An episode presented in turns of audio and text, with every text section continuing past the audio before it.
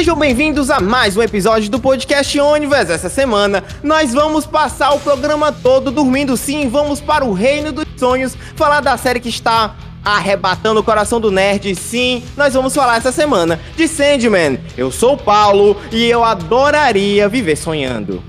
Senhoras e senhores de todo o multiverso, eu sou o Luan Pierucci e editor, me ajuda aí.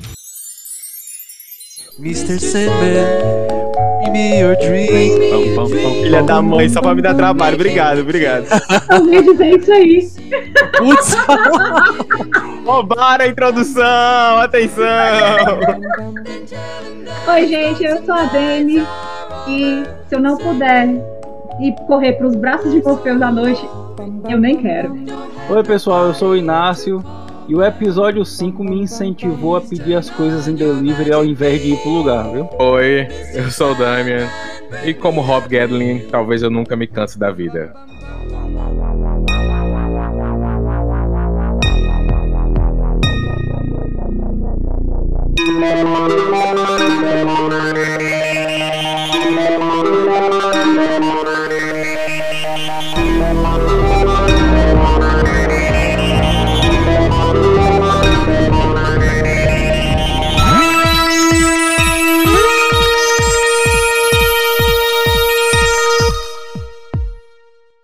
Universe.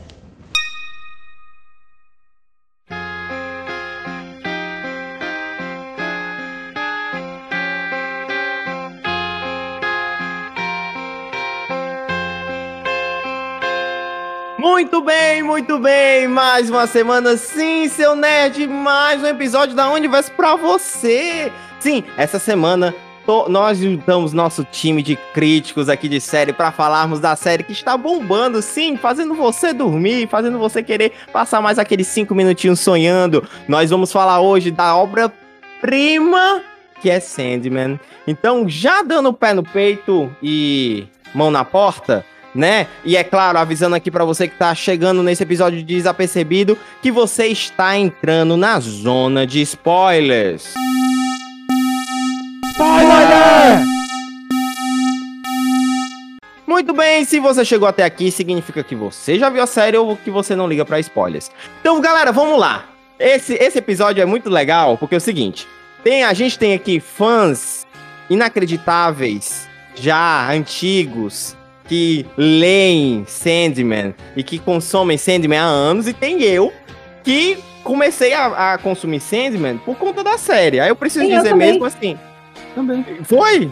Então, Foi. assim, eu, eu sei que o, o- que é um episódio muito esperado pelo o, o, o Luan, porque o Luan é um fã de, de Sandman de, de 30 anos. Então, ele que vai guiar a gente aqui no sonhar hoje, porque ah, eu, particularmente, achei inacreditável. Eu confesso que antes eu tinha uma certa, um certo preconceito, porque eu vi os quadrinhos e eu ficava, pô, isso aqui deve ser muito denso, não tô. eh, Vamos deixar pra depois, depois eu vejo, depois eu vejo. Passei uns bons anos saiu a série e eu fiquei apaixonadíssimo pela série. É inacreditável como é fiel. Depois eu fui ver, é claro que a fidelidade dos quadrinhos não me pegou tanto quando eu tava assistindo, porque eu não tinha lido os quadrinhos, né? Mas depois eu fui ver review, fui, fui ler, fui consumir, etc. E não se, não se fala de outra coisa que não seja Sandman, né? Mas a gente já pode começar aqui falando da série.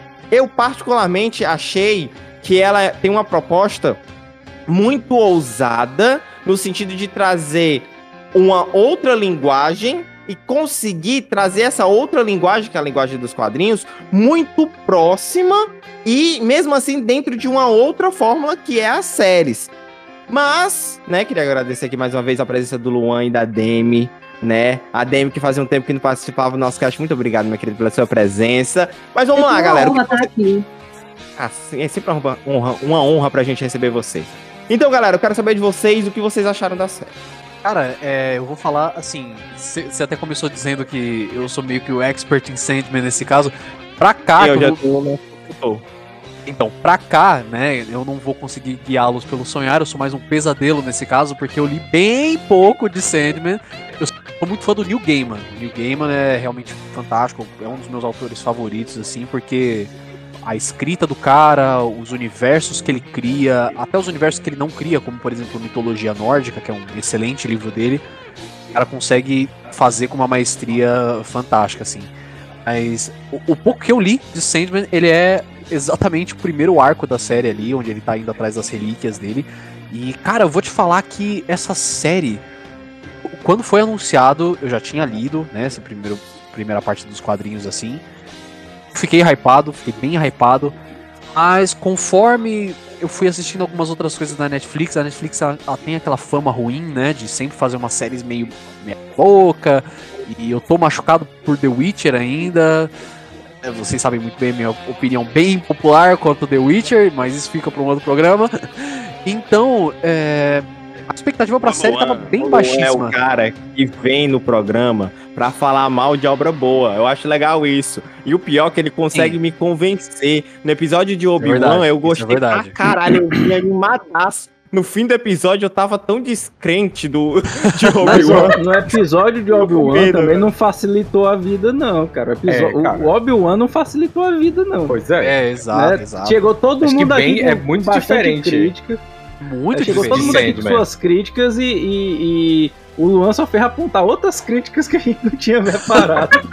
Se, se vocês a gente for É traçar um paralelo entre Verdade. Obi-Wan e Sandman como obras esperadas, séries esperadas pelo público, nerd, vamos dizer assim, a gente pode dizer que, ao meu ver, por exemplo, Sandman foi uma surpresa enorme, porque estava todo mundo com muito medo Sim, de sim. qualquer adaptação que fo- fosse fazer, que fosse to- tocar na obra do Neil Gaiman, porque o universo do Sandman é a melhor coisa que o Neil Gaiman criou, na minha opinião.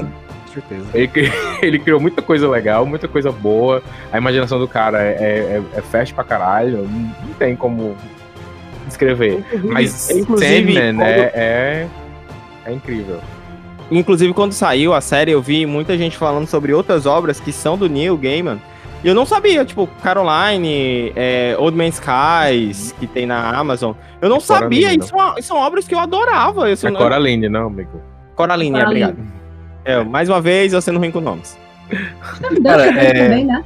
Stardust é dele também, eu li. Eu li, eu Good li, eu li Omens, uma uma edição em inglês. dele também. Americanos. Deus Americanos pra cá, eu li Deus também. A série Deus é muito Americanos, ruim, o mas livro- o livro é excelente. O livro é muito bom. O livro é. Eu não, eu não assisti a série porque quando começou a avacalhar, eu falei, não série é quero terrível, estragar a minha é experiência. terrível. Não, eu- eu- o livro, o livro eu li assim numa tacada só, sabe? Cara, assim, você tá lendo aqui Deus Americano numa boa, é, numa boa não, né? nessa hora eu já não era mais tão numa boa não. Mas tu tá aqui aliviado, de repente um cara resolve pegar um táxi aí tu diz, não, isso aqui é coisa comum, né? Ai, eu adoro. Ah, eu adoro essa sequência, velho. No livro é muito boa. Ah, Não, teve Não, uma hora, eu, enfim. tô- eu lembro, eu lembro que era no final da página, quando o negócio começa a dizer assim, Cara, essa sequência é, é a- incrível. Ai, meu Deus. A pessoa ela é apresentada a deuses americanos em duas partes. É essa parte do táxi e a cena da Bilquis, que é uma das primeiras coisas do livro, assim. Hum, é Quem loucura. lembra da cena da Bilquis Loucura, é assim, loucura, loucura. uh, E, e ela é uma cena que foi muito bem adaptada, né, na série, no início Foi. da série. Não, assim, Mas voltando a Sandman.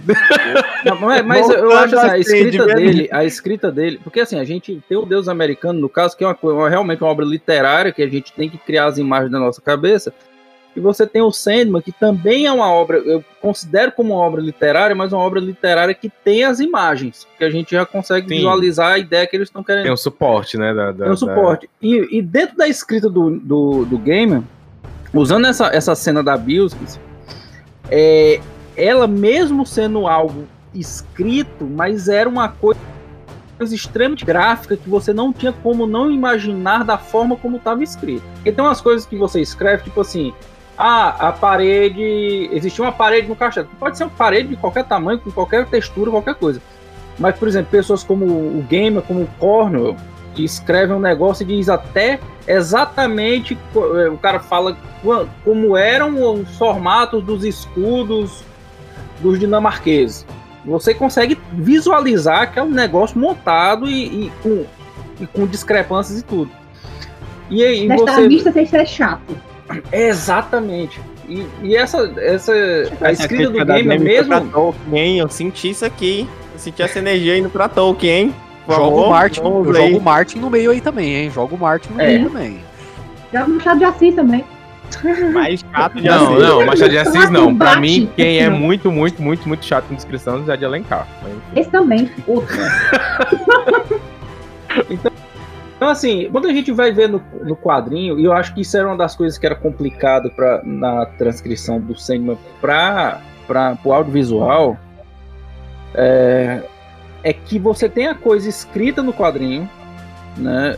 E você tem um desenho, e tem coisa que não tá nem escrito, né? Não tá no desenho, mas ah, o que tá escrito deixa mais camadas que, tipo, é como se você estivesse vendo essa tela e eu tô lhe explicando coisas e você tá imaginando que tá fora dessa tela, por conta do que tá escrito naquele balão.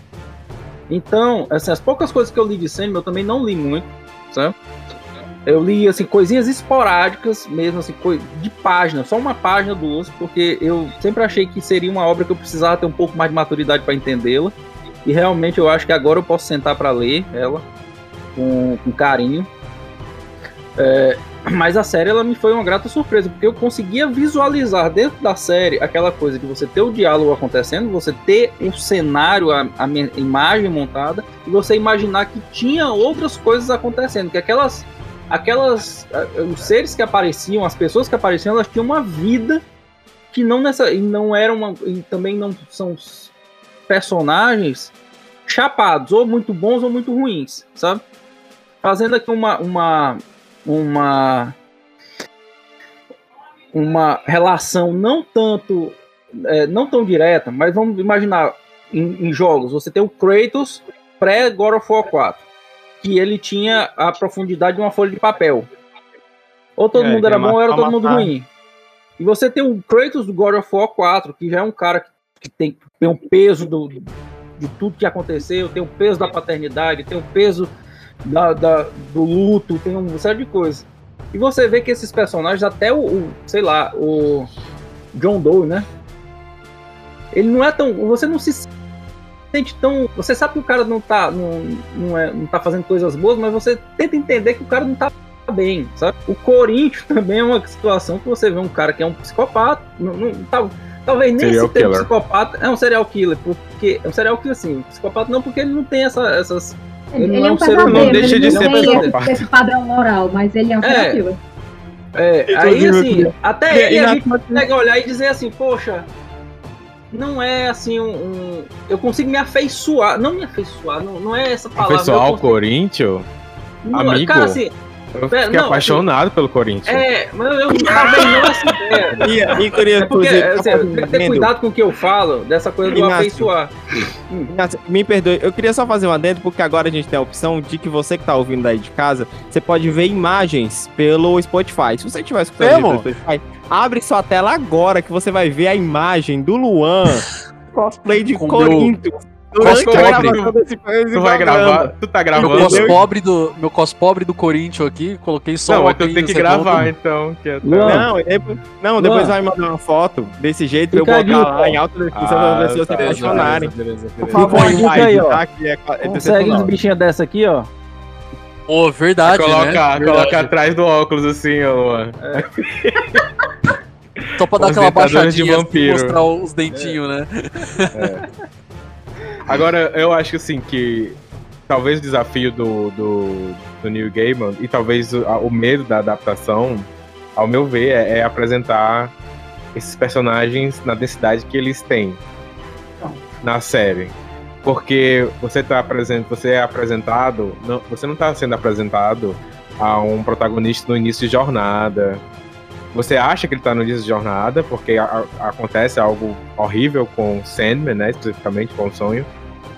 Só que ele já é alguém que tem milha- milhões de eternidades dentro dele, de vida. né? Então é, é uma entidade cósmica que não, a gente não, não tem uma, uma relação próxima, uma, uma referência próxima da, na humanidade do que seria isso. Deus? Não. Porque Deus lá é outra coisa. Até Deus no sonhar é não outra. Deus.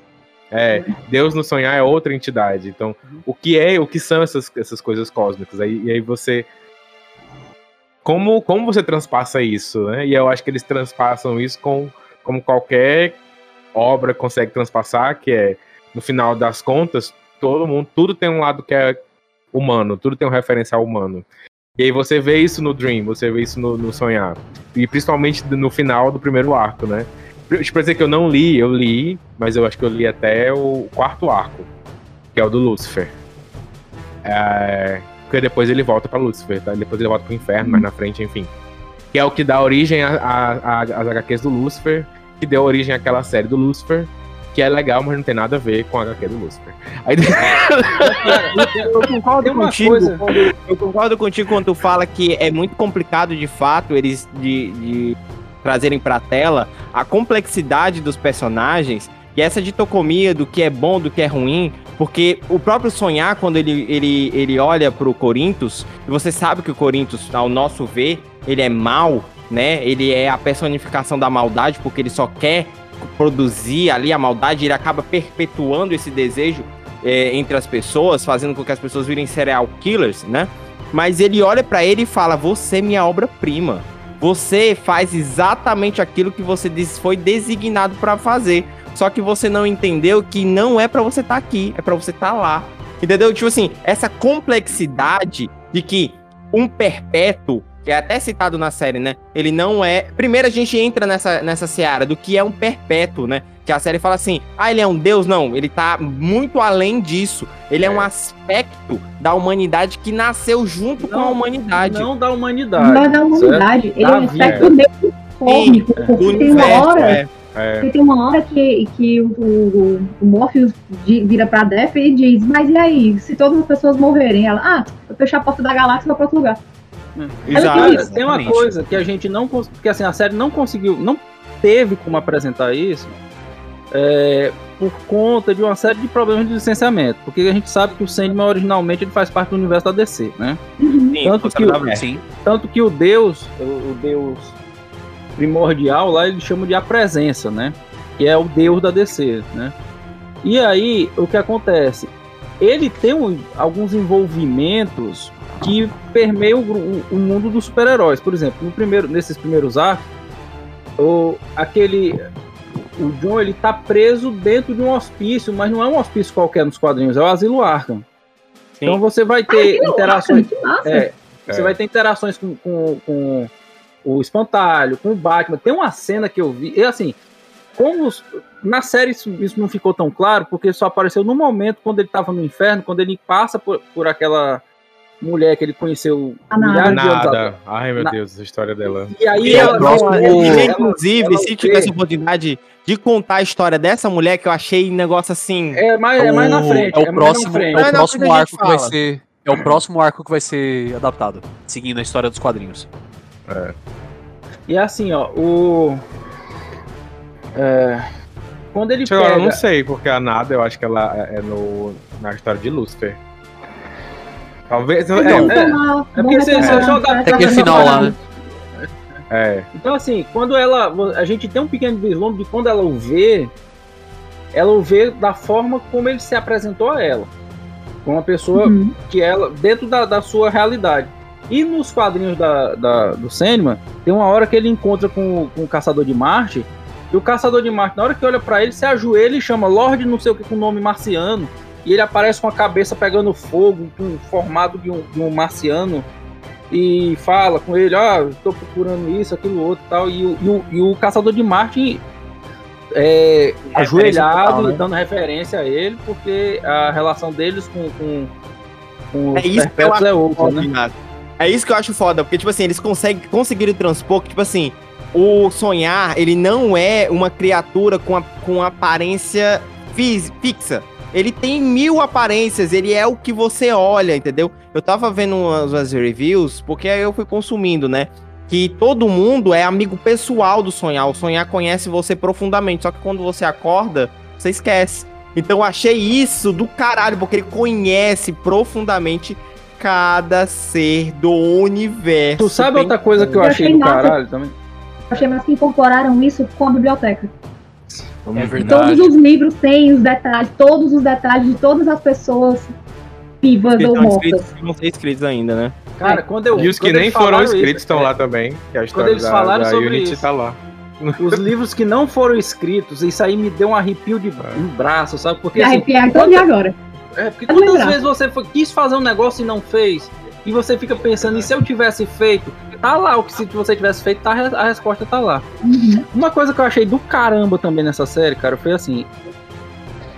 Eu, tá, é opinião minha. Não tem um ator ruim. Não, não Verdade. tem. Não tem. Não, tem Verdade. sim. Tem, principalmente Tem, no segundo tem. arco. Tem muita Exato. gente ruim. É.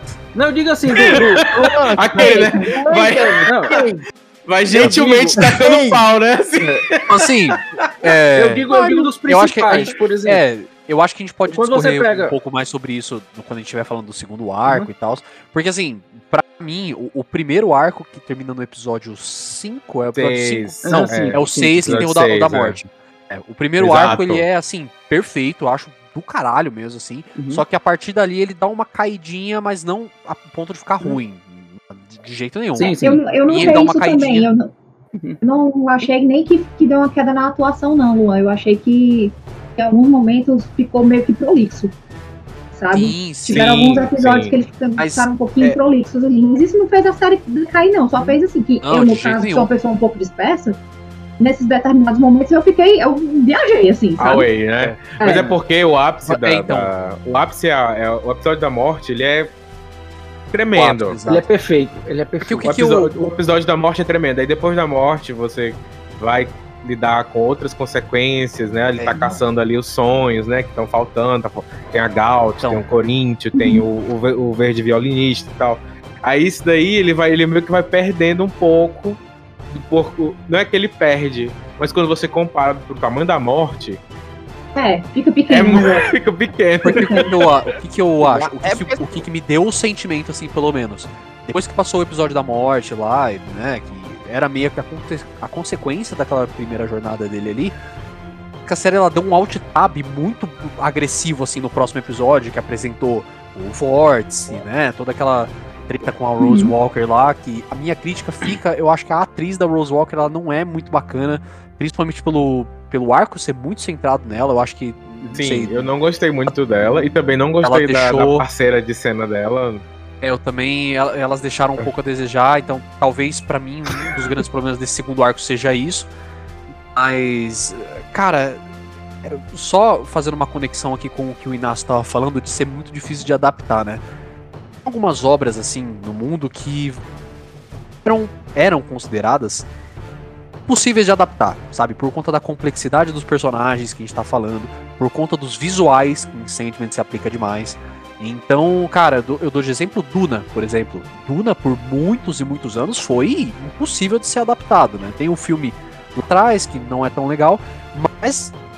E chegou em 2021 e os caras conseguiram, né? E Sandman, cara, pra mim é a mesma coisa. Eu acho que por ele ter a, a base visual que tem no quadrinho, acaba sendo mais difícil ainda. Porque você vai esperando uma semelhança com os personagens, você vai esperando uma semelhança com certas cenas. Certas cenas seria quase que possível você fazer igual pra não ficar brega, sabe? Os, os diálogos icônicos que Os tem, você também tá exato. esperando. Cara, eles conseguiram fazer cenas assim que são totalmente tiradas dos quadrinhos. Por exemplo, a cena que ele tá voltando pro sonhar lá quando ele sai, né, do, do- da prisão dele, que ele fica ar- meio arqueado assim.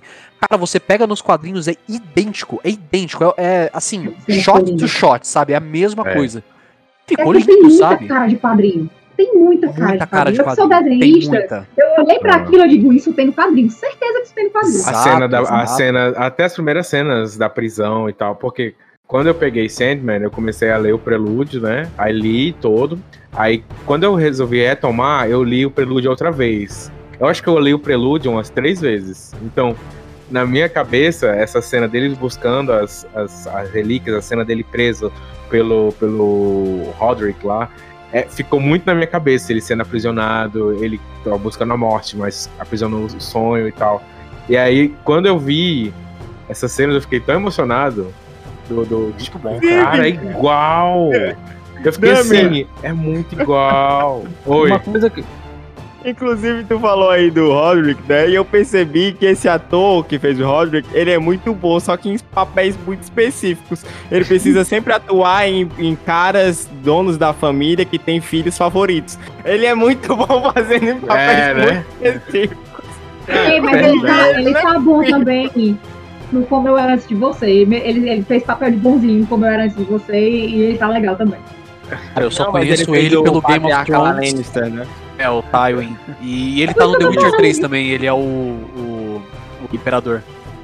O papel de gente não, boazinha, ele também, ele também consegue. É difícil, mas ele consegue. Mas foi muito engraçado eu assistindo. Eu, pô, cara, esse cara só faz papel específico assim, cara que tem filho favorito. Porra, é essa? Todo, toda vez é isso. Mas tudo bem. Aí, eu, tipo, aí outra coisa que no começo, porque quando eu comecei a assistir, eu não sabia como é que iam adaptar, né? Eu achei que eles iam adaptar e o sonho ia sair da prisão na década de 80 também. Só que aí na, na série ele acaba saindo agora na nossa, na nossa cidade, né? Então ele ficou mais de 100 anos preso no sonhar, né? No, preso naquela prisão no, no, no, no, no porão do, do Roderick e tal. E, e aí assim, eles. Porque, ah. porque dentro do, do, de uma perspectiva de um perpétuo, é, realmente essa questão temporal ela é irrelevante, né? E é. eu acredito que a história, até onde, a gente, até onde eu imagino, é, essa mudança temporal de, de algum de 30 anos, né? Ela não ia, não é complicada para a história, né? Assim, não, não, a gente não está falando de tecnologias, mas assim dos aspectos humanos, né? É estética. Então, acho, é só estética e assim, mas dentro do, do, do eu ia, que nem isso contada, parece que mudou. É porque Nem também. Isso assim... parece que mudou, é uma coisa, tipo, tão. É, parece ser tão fora do tempo a história. Que mesmo com, a, com as cenas que mostra as coisas acontecendo, por mais que ah, tem, um, tem um smartphone, ah, tem um carro, ah, tem um, não me tirou da, da, da, da mesma é, é, base dos personagens ali. Parece que não interferiu muito é, é, ter assaltado tipo, esses 40 anos no tempo, né? Vamos dizer assim. Uhum. Da década de 80 pra agora. Não, não, não parece que afetou a, a história em si, entendeu? A história que se desenvolve sente... da mesma forma. Pois é, você só sente passagem de tempo realmente quando mostra ele indo encontrar a mesma pessoa em vários períodos de tempo diferentes. Ah, Aí você é, sente a passagem episódio é maravilhoso, tempo. cara. Aquele episódio é, é maravilhoso. Incrível. É incrível. É o mesmo da morte, por isso que eu tô dizendo que é o episódio 6. É o melhor episódio, cara. É muito difícil de superar depois que a gente assiste 6. Tem uma coisa e, o, que... e o episódio anterior também, que é a, o do Rubi, cara. É sanguinário. Cara, o do e é, Rubi é, é, tão sanguinário quanto o, o, que eu, eu lembro na, na HQ, que era. Eu fiquei chocado com o tanto de sangue que tem na, na HQ, sabe? na, na, na, nele pegando o Rubi. Quando ele vai, vai é, é, disputar com o cara, né? E aí, quando eu vi na série, eu achei. Eu comecei a perceber na, no jogo de luz aquele que foi ficando, foi, foi escurecendo, foi ficando cada vez, as luzes vermelhas foram indo, foram ficando mais preeminentes e tal, tal, tal, pra acho que dá aquela sensação que tem na HQ, quando o, o Sandman chega, as paredes estão todas vermelhas de sangue, assim, sabe, no, no, no café, na HQ. E aí os membros das pessoas tá uma coisa louca, é. louca, coisa tipo, muito insana no, no, nos quadrinhos. né? E é. o, o, esse episódio do café, inclusive, é muito bacana porque tem um fan-filme feito eh, que conta esse, essa história, né? É muito bacana, é ah. muito bem feito, tanto que o próprio Neil Gaiman elogiou demais esse fan-filme, assim. Tá no YouTube, completinho, se vocês quiserem dar uma olhada, tem acho que uns 15 minutos por aí. É, e ele é muito bem feito, realmente no, no, no, episódio da Netflix eles deram uma cortada. O próprio fan-filme ele já é um pouquinho mais, assim, visceral, sabe? E é muito bacana porque eu não lembrava dessa, dessa cena, cara. E quando foi construindo eu aquele lembrava. negócio de, de, tipo. Porque é muito gore. Chegando, é, todo mundo chegando Na no HQ café, é muito assim. gore, é muito gore. Aí eu falei, caraca, será que, será que agora é o episódio do café? Será que agora não sei o que, não sei o que, não sei o que? E é, e é muito bem feito, cara. E é muito bem é. feito. E eu gostei que eles deram mais diálogos. Eu gostei que ele deu mais Sim, diálogos. Deu mais profundidade, fez Que você, é, você vai vendo aquelas lá, né? coisas. É, Agora eu acho que talvez até vocês ou a minha audiência aqui, nossa audiência aqui me bata. Mas eu, quando eu tava assistindo esse episódio, eu tive a sensação de estar assistindo Supernatural. Porque o episódio Também. se resolve dentro dele mesmo, né? Aí é. parece muito Scooby-Doo. Uhum. É uma parada que semana, né? o arco todo se desenvolve dentro dele mesmo e se resolve aqui. E o personagem atuante está dentro do episódio, só que ninguém faz nada. É como se ele fosse invisível. É como se eu, tipo, tem uma pedra brilhando assim na mão dele, mas, tipo assim, ninguém vê. Eu me senti. Eu achei do caralho o episódio completo, assim. Você realmente ele se desconecta. Você tem todos os episódios como uma continuidade. Você percebe que o Sandman sempre é o, o sonhar, o Morpheus, ele sempre é o, o, o atuante principal, ele é o que tem mais tempo de tela. Nesse episódio, ele aparece no finalzinho ali para dar um chorinho. E ele, é assim, e mesmo assim, você tá assistindo a, o episódio todo, você não está sentindo falta dele. Por quê? Porque a parada vai te arrebatando, você vai, vai, vai tentando entender o que, está acontecendo, o porquê ele está fazendo aquilo. E é muito interessante porque esse personagem, é, que, a, que é o maluco lá, que eu esqueci o nome dele, gente, mais uma o vez, John eu Doe. sou. John Doe. Obrigado. Ele é um vilão, né, da, da, ali da, da Liga da Justiça, né? E a mãe dele, eu não sei se eu tô enganado, aí vocês me ajudem, mas pelo que eu vi de foto, etc., ela, a quem interpretou a mãe dela, é a atual representante CEO do selo da Vertigo. Eu tô errado ou, ou eu pesquisei errar? Ou eu vi errado? Amigo, eu, eu, achei que ela era uma atriz, eu já vi outros, outras produções com essa Eu vou dar uma olhada, eu achei muito parecido, eu achei muito parecido com a atual CEO da Vertigo, né, que é o selo da, da coisa, que, que se for, eu fiquei assim, caralho, irado. Mas vale, bom, não. chegando... Isso aí eu não Eu vou dar uma olhada. Gente, não pesquisem aí. Se vocês estão ouvindo, pesquisem. Eu, de fato, não tenho certeza se é. Eu achei muito parecido. Eu tava vendo um vídeo específico. Alguém falou do, do selo da que ela apareceu e eu achei muito parecido. Ou eu tô enganado. Bom.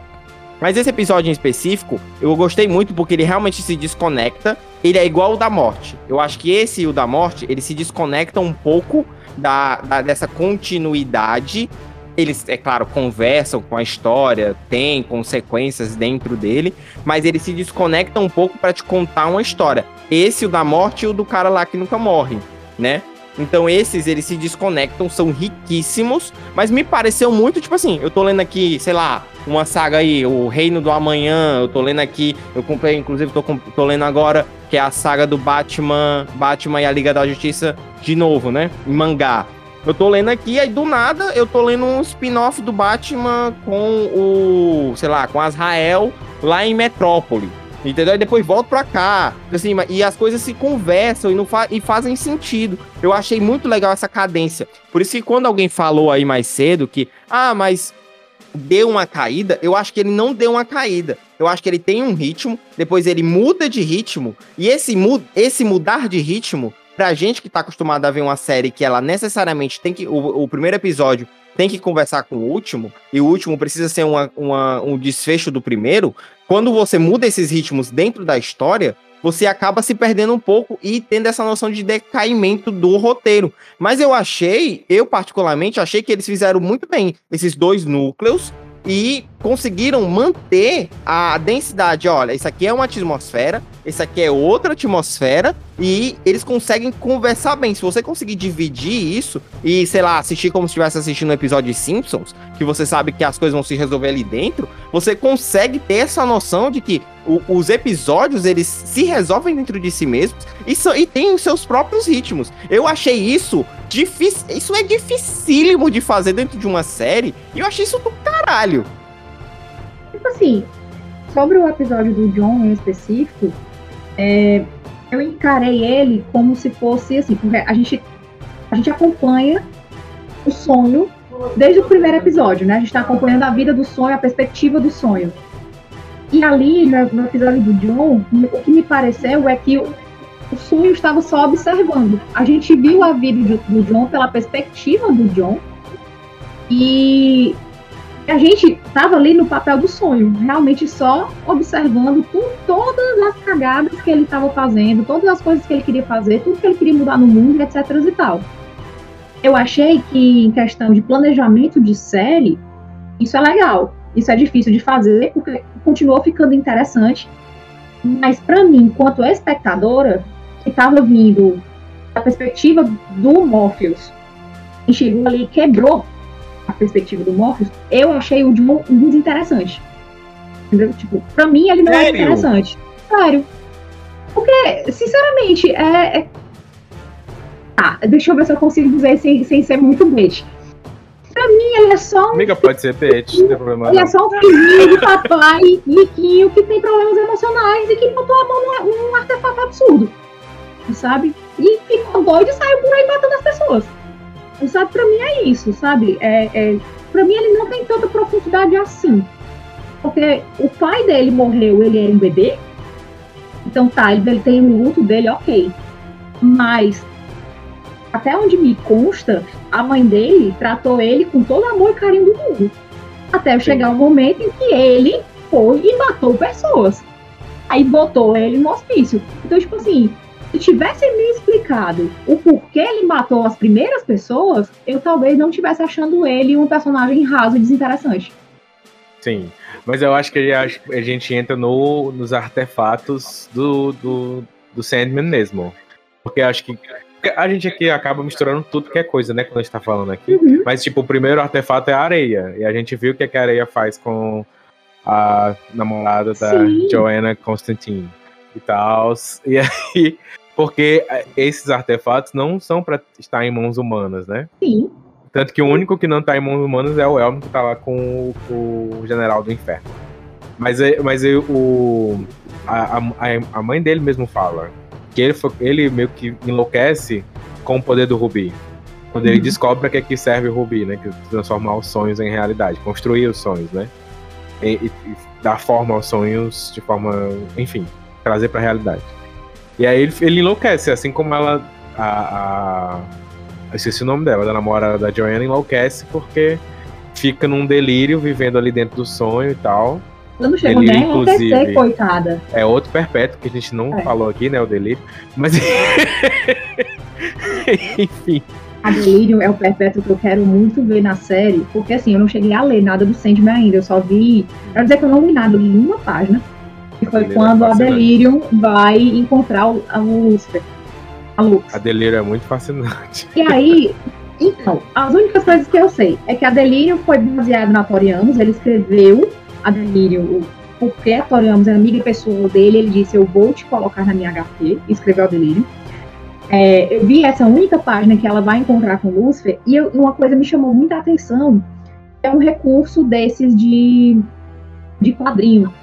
O balão de fala dela não é um balão de fala comum. As ah, letras, é... do, as letras da, da, da, fala dela são tremidas, o balão é meio tremido, rola uma é. diferença de, de, de tamanho de fonte. E isso me deixou muito curiosa de como é a voz da Lírio. Tell us. Why should we let you leave? Helmet or no, you have no power here. After all, what power dreams in hell? Tell me, Lucifer Morningstar. What power would hell have if those here imprisoned were not able to dream? of heaven.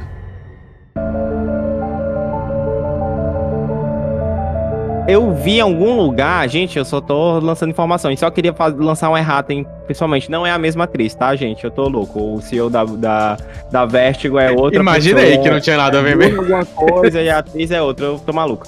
É, só corrigindo, tá? Eu infelizmente errei aqui. Mas assim, a, a Delírio, aí eu vai outra informação que eu queria saber de vocês antes de ser delírio, era outro perpétuo. Ela enlouqueceu e virou delírio. É isso mesmo ou eu tô maluco? Amigo, eu não Vocês sei que leem aí mais. Não lembro desse, dessa, dessa origem da delírio, não. Bom, e agora caindo aqui de não... paraquedas no meio da nossa gravação, seja muito bem-vinda. Nossa nova redatora, nossa nova redatora aqui, ela que é host do Não Rec... o Reclamo Eu, Mesmo. Deus, ela gente, boa, boa noite, atrasada, boa noite. Tá tirando um cochilo nos braços do Sandman, fala a verdade. Acordou não, atrasado pra gravação. Atrasado na gravação. Inclusive, seja Cara, muito bem-vindo, Fernando. O papo já tá aqui, ó. Já tá, com, já tá andando. Pega o bonde andando aí, tá? Pois é, tem, eu tô tem uma, tem uma coisa com relação à voz aí, que o que a Demi, a Demi falou, assim, eu achei sensacional, que eu não tinha essa informação. Sabe? É, e eu lembro que quando eu via as, as páginas que eu via do Sandman, ele, todas as vezes que ele falava, ele falava com um, um, balão com letras brancas, com fundo preto, né? Uma coisa assim nesse sentido. E eu vi uma entrevista do, do ator principal falando quando ele estava buscando a voz do Sandman, Que aí ele foi falar com o gamer, o que é que ele. Como é que ele. E o gamer tava ajudando ele a chegar na voz. E aí eu fiquei observando, porque eu assisti dublado. A dublar é assim.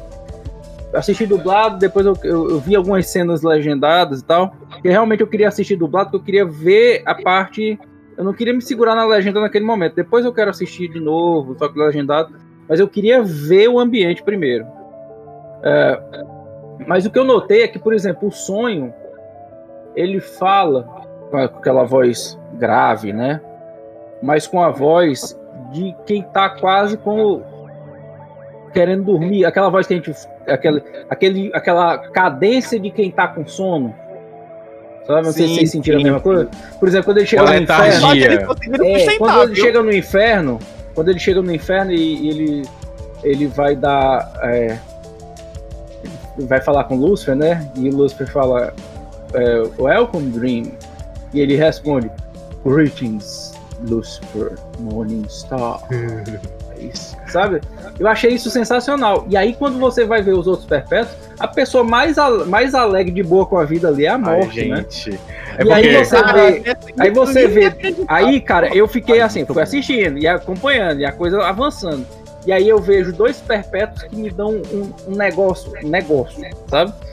Um é o, o desespero, que não tem como não ficar desesperado com desespero, quando o desespero começa. Ah, é. não. Você não, não, não, desespero. Muito eu só queria dizer que o Inácio que ainda não entendeu, depois de 30 anos, que ele tá no podcast. Então, ele acabou de arranhar e fazer o mesmo movimento que a desespero fez tá. com o tá. olho. Bem, Gente, eu tenho Paulo. que sair. Tem que ir. Quero Se eu conseguir voltar, viu? Aí eu volto pra gravação. Valeu, tá? Sou. Já, já. Só que eu não vou cortar isso não, né, Dami? Você vai pro ar, né? Tá saindo. Tá Então, manda um beijo é, pra galera. Eu só quero calma. dizer que a, a, a cena da morte, pra mim, ela, ela sempre teve vários sentidos específicos. Mas depois que você encontra a morte de verdade na sua vida real, aquela Sim. cena ali ganha, ganha outro sentido, ganha outra coisa. Sim. Porque você é, é, muito comum quando você perde alguém, você vê a morte perto, as coisas mudam de perspectiva. E foi o que aconteceu com o Sonhar ali. Ele, uhum. ele, sai, ele sai de uma quest, né? Ele sai de um, de um de várias coisas. Ele achou que tinha que fazer aquilo, que aquilo ia, era o único objetivo dele. E aí, agora o que é que eu faço? Não sei. E aí é com a conversa com a morte que ele entende. Que sempre vai ter um propósito. É só você encontrar, é só você continuar buscando, é só você continuar sendo, sendo feliz. Enfim, a morte é linda. É isso que eu quis dizer. Tchau. Agora, outro, outro perpétuo que me chamou a atenção, que me segurou ali, que eu quero ver muito mais dele, foi Desejo. Sim. Que Realmente, olhar é inacreditável. Que olhar, cara, sabe? O é, jeito é... de olhar. Sabe assim? Muito bom, cara. E assim, eu já queria até pegar esse gancho para elogiar uma das melhores coisas da série para mim, que foi todo o elenco, né? Toda a escolha de elenco. Cara, é muito bom. Porque, vamos começar. O, o Morpheus, né? O, o, Tom Sturridge. Cara, ele é muito bom. Ele é muito bom. Ele tem as feições, assim, sabe? Que lembra do, do, do, do Dream no, no, nos quadrinhos, né? O Paulo vai acrescentar alguma coisa? Não, é porque eu queria só dizer que ele sempre, sempre me arrebentou, acho que é por isso que eu gostei muito da série. Eu sempre achava que tava num clipe do True Second Tomar, sei lá, lá com É uma parada muito gótica. Ele se, se ele é, fosse dali, né, um show de rock, ele tava no lugar certo. Cara, é. Uma coisa que eu até, eu até me assustei, assim, tipo, fiquei impressionado realmente quando eu vi, é a voz desse malandro, meu, que eu assisti legendado, né? E puta que pariu, que vozeirão que tem esse cara, mano. É, mas então, o, o Desejo, cara, Desejo foi um casting, assim, fantástico, fantástico. Eu realmente espero que seja muito, muito melhor é... Inclusive, tem uma, uma, uma, curiosidade. A Desejo foi selecionada pelo Twitter. Ela fez uma brincadeira lá, uma piadota com o Neil pelo Twitter. Ele gostou muito e, e, e inclusive, ele é um ator não binário, né? É, uhum. O que faz sentido, porque a Desejo, a Desejo ou Desejo não tem essa, essa distinção. Então, ele é um ator não binário. E ficou, assim, incrível. Eu achei a atuação muito bom, ficou muito bom. Gente, Lembrou a Lady é, Gaga. O que é aquela cena da, do, do, desejo. Não usar outro foi a palavra desejo masculino. o que é o desejo com aqueles bracinhos para cima e aquele coração exposto. Cara, que legal, cena maravilhosa legal. aquilo ali, cara. Pra mim, assim, a, a, a cena top do, do, desejo é realmente a cena final ali, quando ele, eh, quando ele tá conversando com o Dream, né? Aí, tipo, o Dream todo naquele, né, naquela pompa dele, paradão, assim, tal, recluso, e o desejo se contorcendo no sofá, assim, e tal, e, vai. E, cara, é fantástico, é muito bom. Nossa, a atuação foi realmente fantástica. Exato, exato, um negócio, né, bem... É assim, te causa uma estranheza, mas é uma coisa sensual é ao mesmo tempo, é muito é. bacana, é muito bacana. É, porque até Aí, se você for eu... pegar... Ah, desculpa, eu vou. Pode, completar que eu, eu ia abrir um outro, um outro tópico aqui. Assim, se você for pegar os, os, os perpétuos como uma manifestação dessas, dessas sentimentos, dessas sensações, enfim, é, quando você realmente tá com sono, sonhando, você fica, é como já foi dito aqui, fica letárgico. Quando você está desejoso de algo ou alguém, você vira um pavão. Você, sabe? é você verdade, quer, é verdade. Sabe, você dá aquela inchada, você ajeita o cabelo. Como é que o Luan fica, cara, é inacreditável como as sinapses elas funcionam. Você tá falando com a pessoa e você tem desejo nela, de repente você começa a se apresentar. Chega, fica incomodado, né? Você já é, senta na cadeira assim, sabe? e você se mexe. E aí, cara, aquilo ali foi sensacional, porque todos aqueles aspectos eles são é, manifestações é, meio que extremas de tudo isso, né? Sim, sim. Você então... consegue, consegue transpor quem que é o perpétuo pela assim, pela atuação, sem falar nada, né? É muito bacana. Sem falar nada. O olho, cara, é assim, o que eu falei, do jeito que eu fiquei impressionado com a voz do sonho, também, assim como vocês, o olhar do desejo é um olhar que eu tenho uma cena que tá se olhando no espelho, que ele tá com o olho fechado. Eu sou muito impressionado com essa coisa de olhar, de tá com o olho fechado, o olho abrir, e depois o, o, de tá olhando para baixo e o olho vai, sobe, depois que abriu a pálpebra. Aí você não tem como não ficar olhando vidrado naquele, naquela interpretação. É inacreditável. Exato. E como ele fica se encarando, é um narcisismo fudido, né? Ele é... fica se olhando, se encarando. Tipo assim, às vezes ele tá conversando com outra pessoa, mas ele tá olhando pro espelho. Ele tá é. tá conversando aqui com você, mas ele tá olhando pro espelho, ele tá se desejando, ele, ele entende que ele é o ser mais. Boa, é muito. A interpretação de todos eles foi muito boa.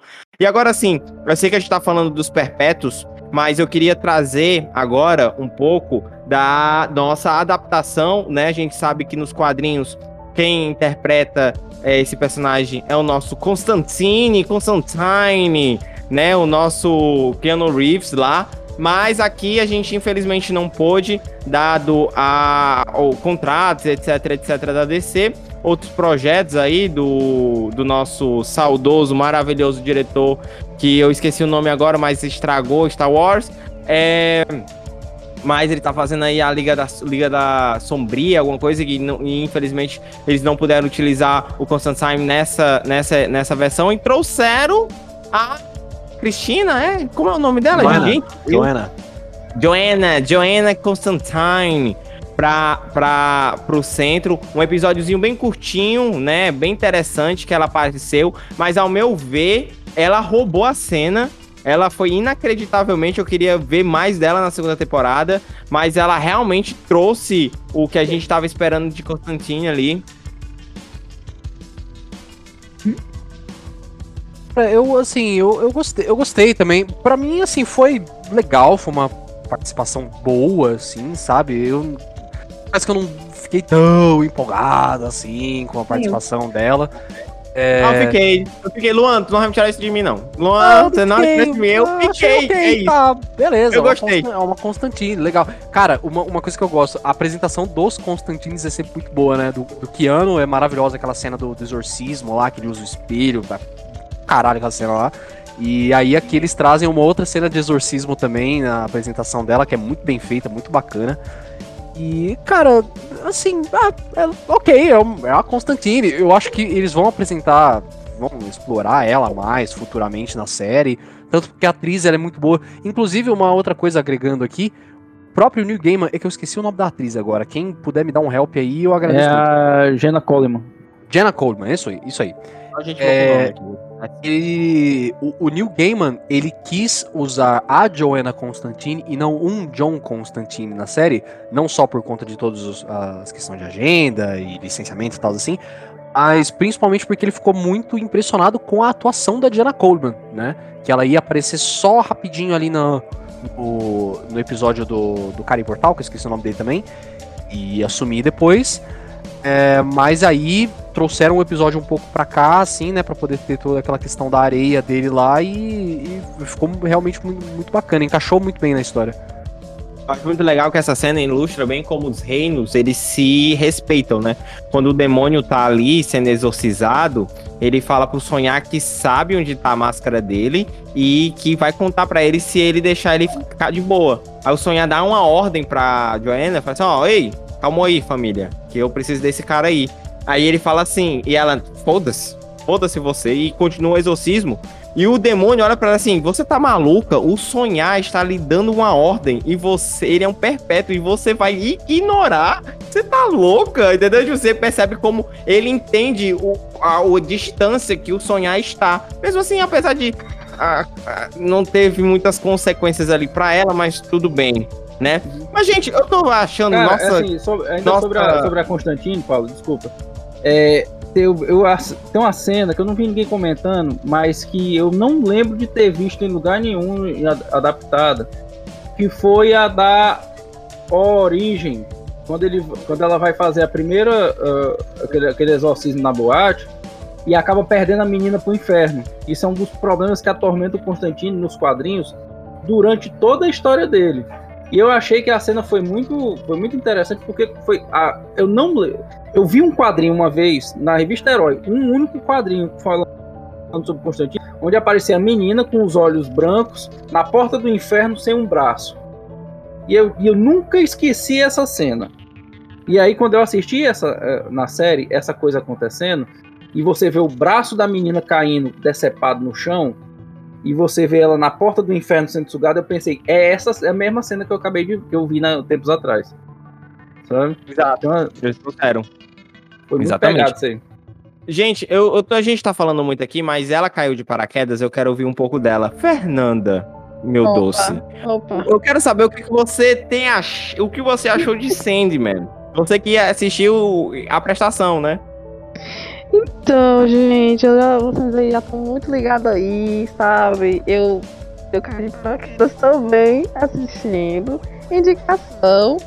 Aí, sinceramente, pra uma pessoa assim que não entende direito, só vi, só por ver, eu achei muito boa, mas no começo foi bem complicado de ver. Porque assim, mancho é porque foi muito. Tem dificuldade de engatar na série. Teve. Tem uns amigos que falam que não conseguem passar do primeiro episódio. Meu Deus, foi muito difícil. Porque é uma coisa assim, eu fiquei muito ligada assim, estética, tipo, a fotografia é muito linda, tipo, muito ok. Aí eu fiquei tipo, tá, vai, vamos, vamos dar, vamos dar uma.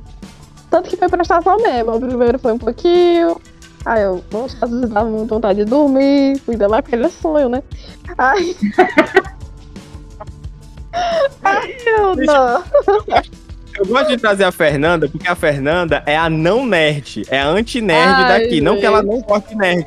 Mas ela é a, ela é a parada que consome tudo nerd, mas, mas ela não, não é. é do meio. Eu gosto muito de saber qual a opinião dela, porque a gente, todo mundo aqui, quando foi consumir, não, vamos ver quadrinho, que assim, todo mundo na expectativa. Mas deixa eu te falar, eu, eu super entendo por que ela se sentiu assim. Eu entendo. Porque é o seguinte.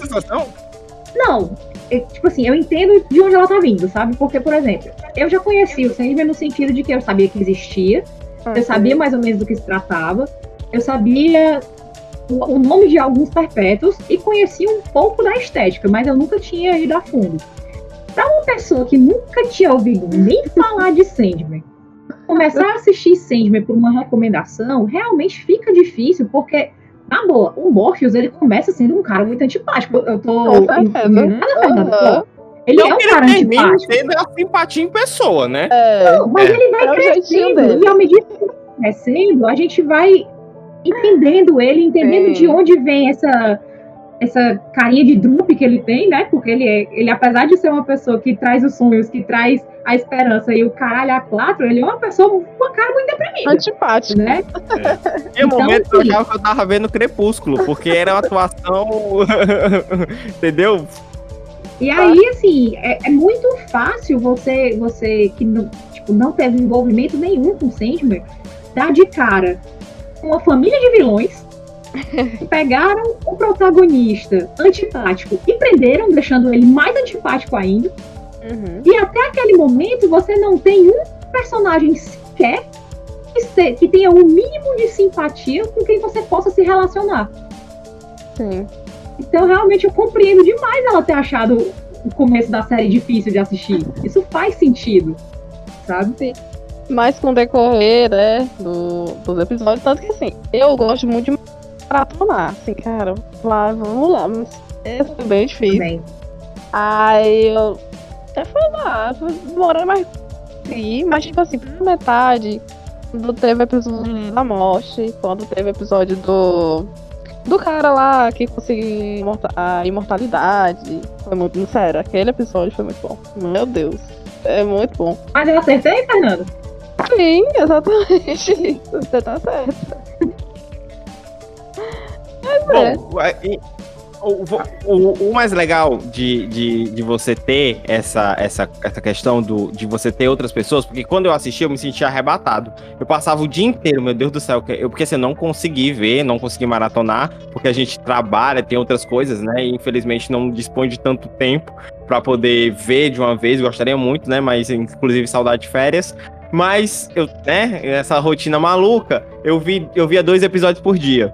E eu passava o dia inteiro pensando, meu Deus do céu, como é que vai ser o próximo episódio? O que, ele vai fazer? Gente, é sério, isso me consumiu o dia inteiro. Eu ficava, não, eu ficava no trabalho, às vezes, tipo assim, meu horário de almoço, eu, eu acho que dá pra eu assistir um episódio aqui, hein? Só pra eu poder. Eu, eu, e a última vez que eu me senti assim foi vendo The Office.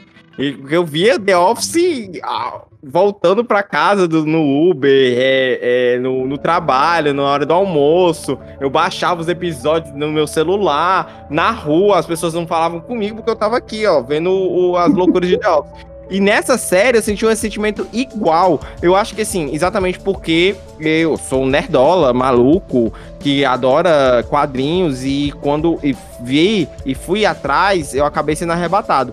Só que várias pessoas, para quem eu indiquei a série, as pessoas falam assim: Paulo, a série é muito conceitual, eu não consigo. Eu, eu durmo no primeiro episódio. Então, assim, não, pra mim, infelizmente, não dá. Então é por isso que eu, tô, eu, eu, eu, eu quis trazer a Fernanda pra cá, porque é, essa, ela é esse contraponto. Porque todo mundo aqui, eu, o Luan e o, e o Inácio e a Demi, são nerdola, é isso, entendeu? É nerdola que não usa desodorante. Ah, não. porra é essa, Paulo?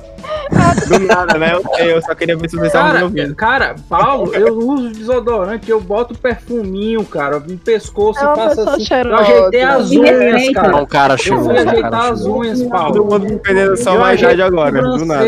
Paulo. Tu me respeita. Eu sou uma taco cheirosa. Tu me abraçou no Sandra. Tu me respeita. Gente, eu não pô, verdade, do nada, eu não do nada mudou de assunto, mas, gente, voltando aqui, inclusive, Ei, você Paulo, que tá ouvindo agora aqui. Oi. Deixa, deixa eu só levantar a questão. Teve uma coisa que ninguém comentou aqui, e eu acho que eu, eu queria só tirar a dúvida, se, se eu tô ficando doido. Antes de tu levantar, só fazer esse disclaimer aqui, porque a, a, Demi, a, a, a Demi falou. Você que tá aqui de casa e você não ouviu ainda o episódio sobre o Sana, assim, estivemos no Sana cobrindo como imprensa e fundos como imprensa. Tem episódio inteiro lá e recebemos o diretor, sim, o fundador do Sana. Então, se você que tá, chegou até aqui, dá uma olhada lá, foi muito legal. Falamos sobre o evento, foi maravilhoso. Mas lá eu tive a oportunidade de encontrar presencialmente, fisicamente, olhar esta esta obra da natureza maravilhosa chamada Dem, é Elfa Verde. Essa verde, verde elfa. elfa. Perdão, eu sempre troco. A, a, ela maravilhosa e eu dei um, um abraço nela, uma mulher cheirosa. Eu só queria deixar isso. Eu daqui, só queria a, deixar... daqui a um tempo, se tudo der certo, ela vai ser a verdadeira verde violinista, né? Ou sim. Tell us. Why should we let you leave? Helmet or no, you have no power here. After all, what power have dreams in hell? Tell me, Lucifer Morningstar. What power would hell have if those here imprisoned were not able to dream? Of heaven.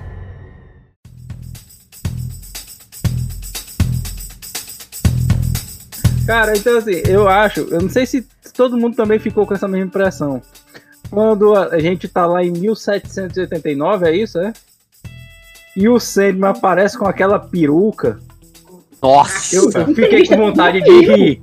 Eu o apartamento da peruca nessa série, ele, ele tava meio em off mesmo. Tava, tava. Sabe, porque ele, ele, ele é meio rechonchudinho aqui, ó, o ator. O ator é meio rechonchudinho aqui. Aí quando veio aquele cabelo lambido aqui, ficou com as bochechas do lado de fora. E eu olhei e disse assim, episódio. cara, pera, pera, tinha isso aqui. Mas depois, assim, passou alguns minutos, eu me acostumei, eu deixei rolar. É.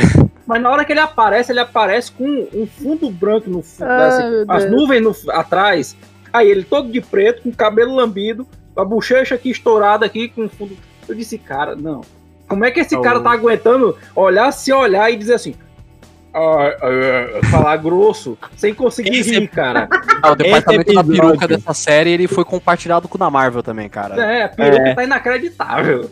Esse episódio é, o, a, é a forma clara da gente ver como seria um gótico em todos os momentos históricos, como se vestiria Sim. alguém que está pronto para ir pro Evanescence. Exatamente daquele jeito. Ele, ele ficaria com, com, a roupa do Salomão. É, como é o Solomon Kane lá do, da, das histórias do Robert E. Howard. Exato, exato.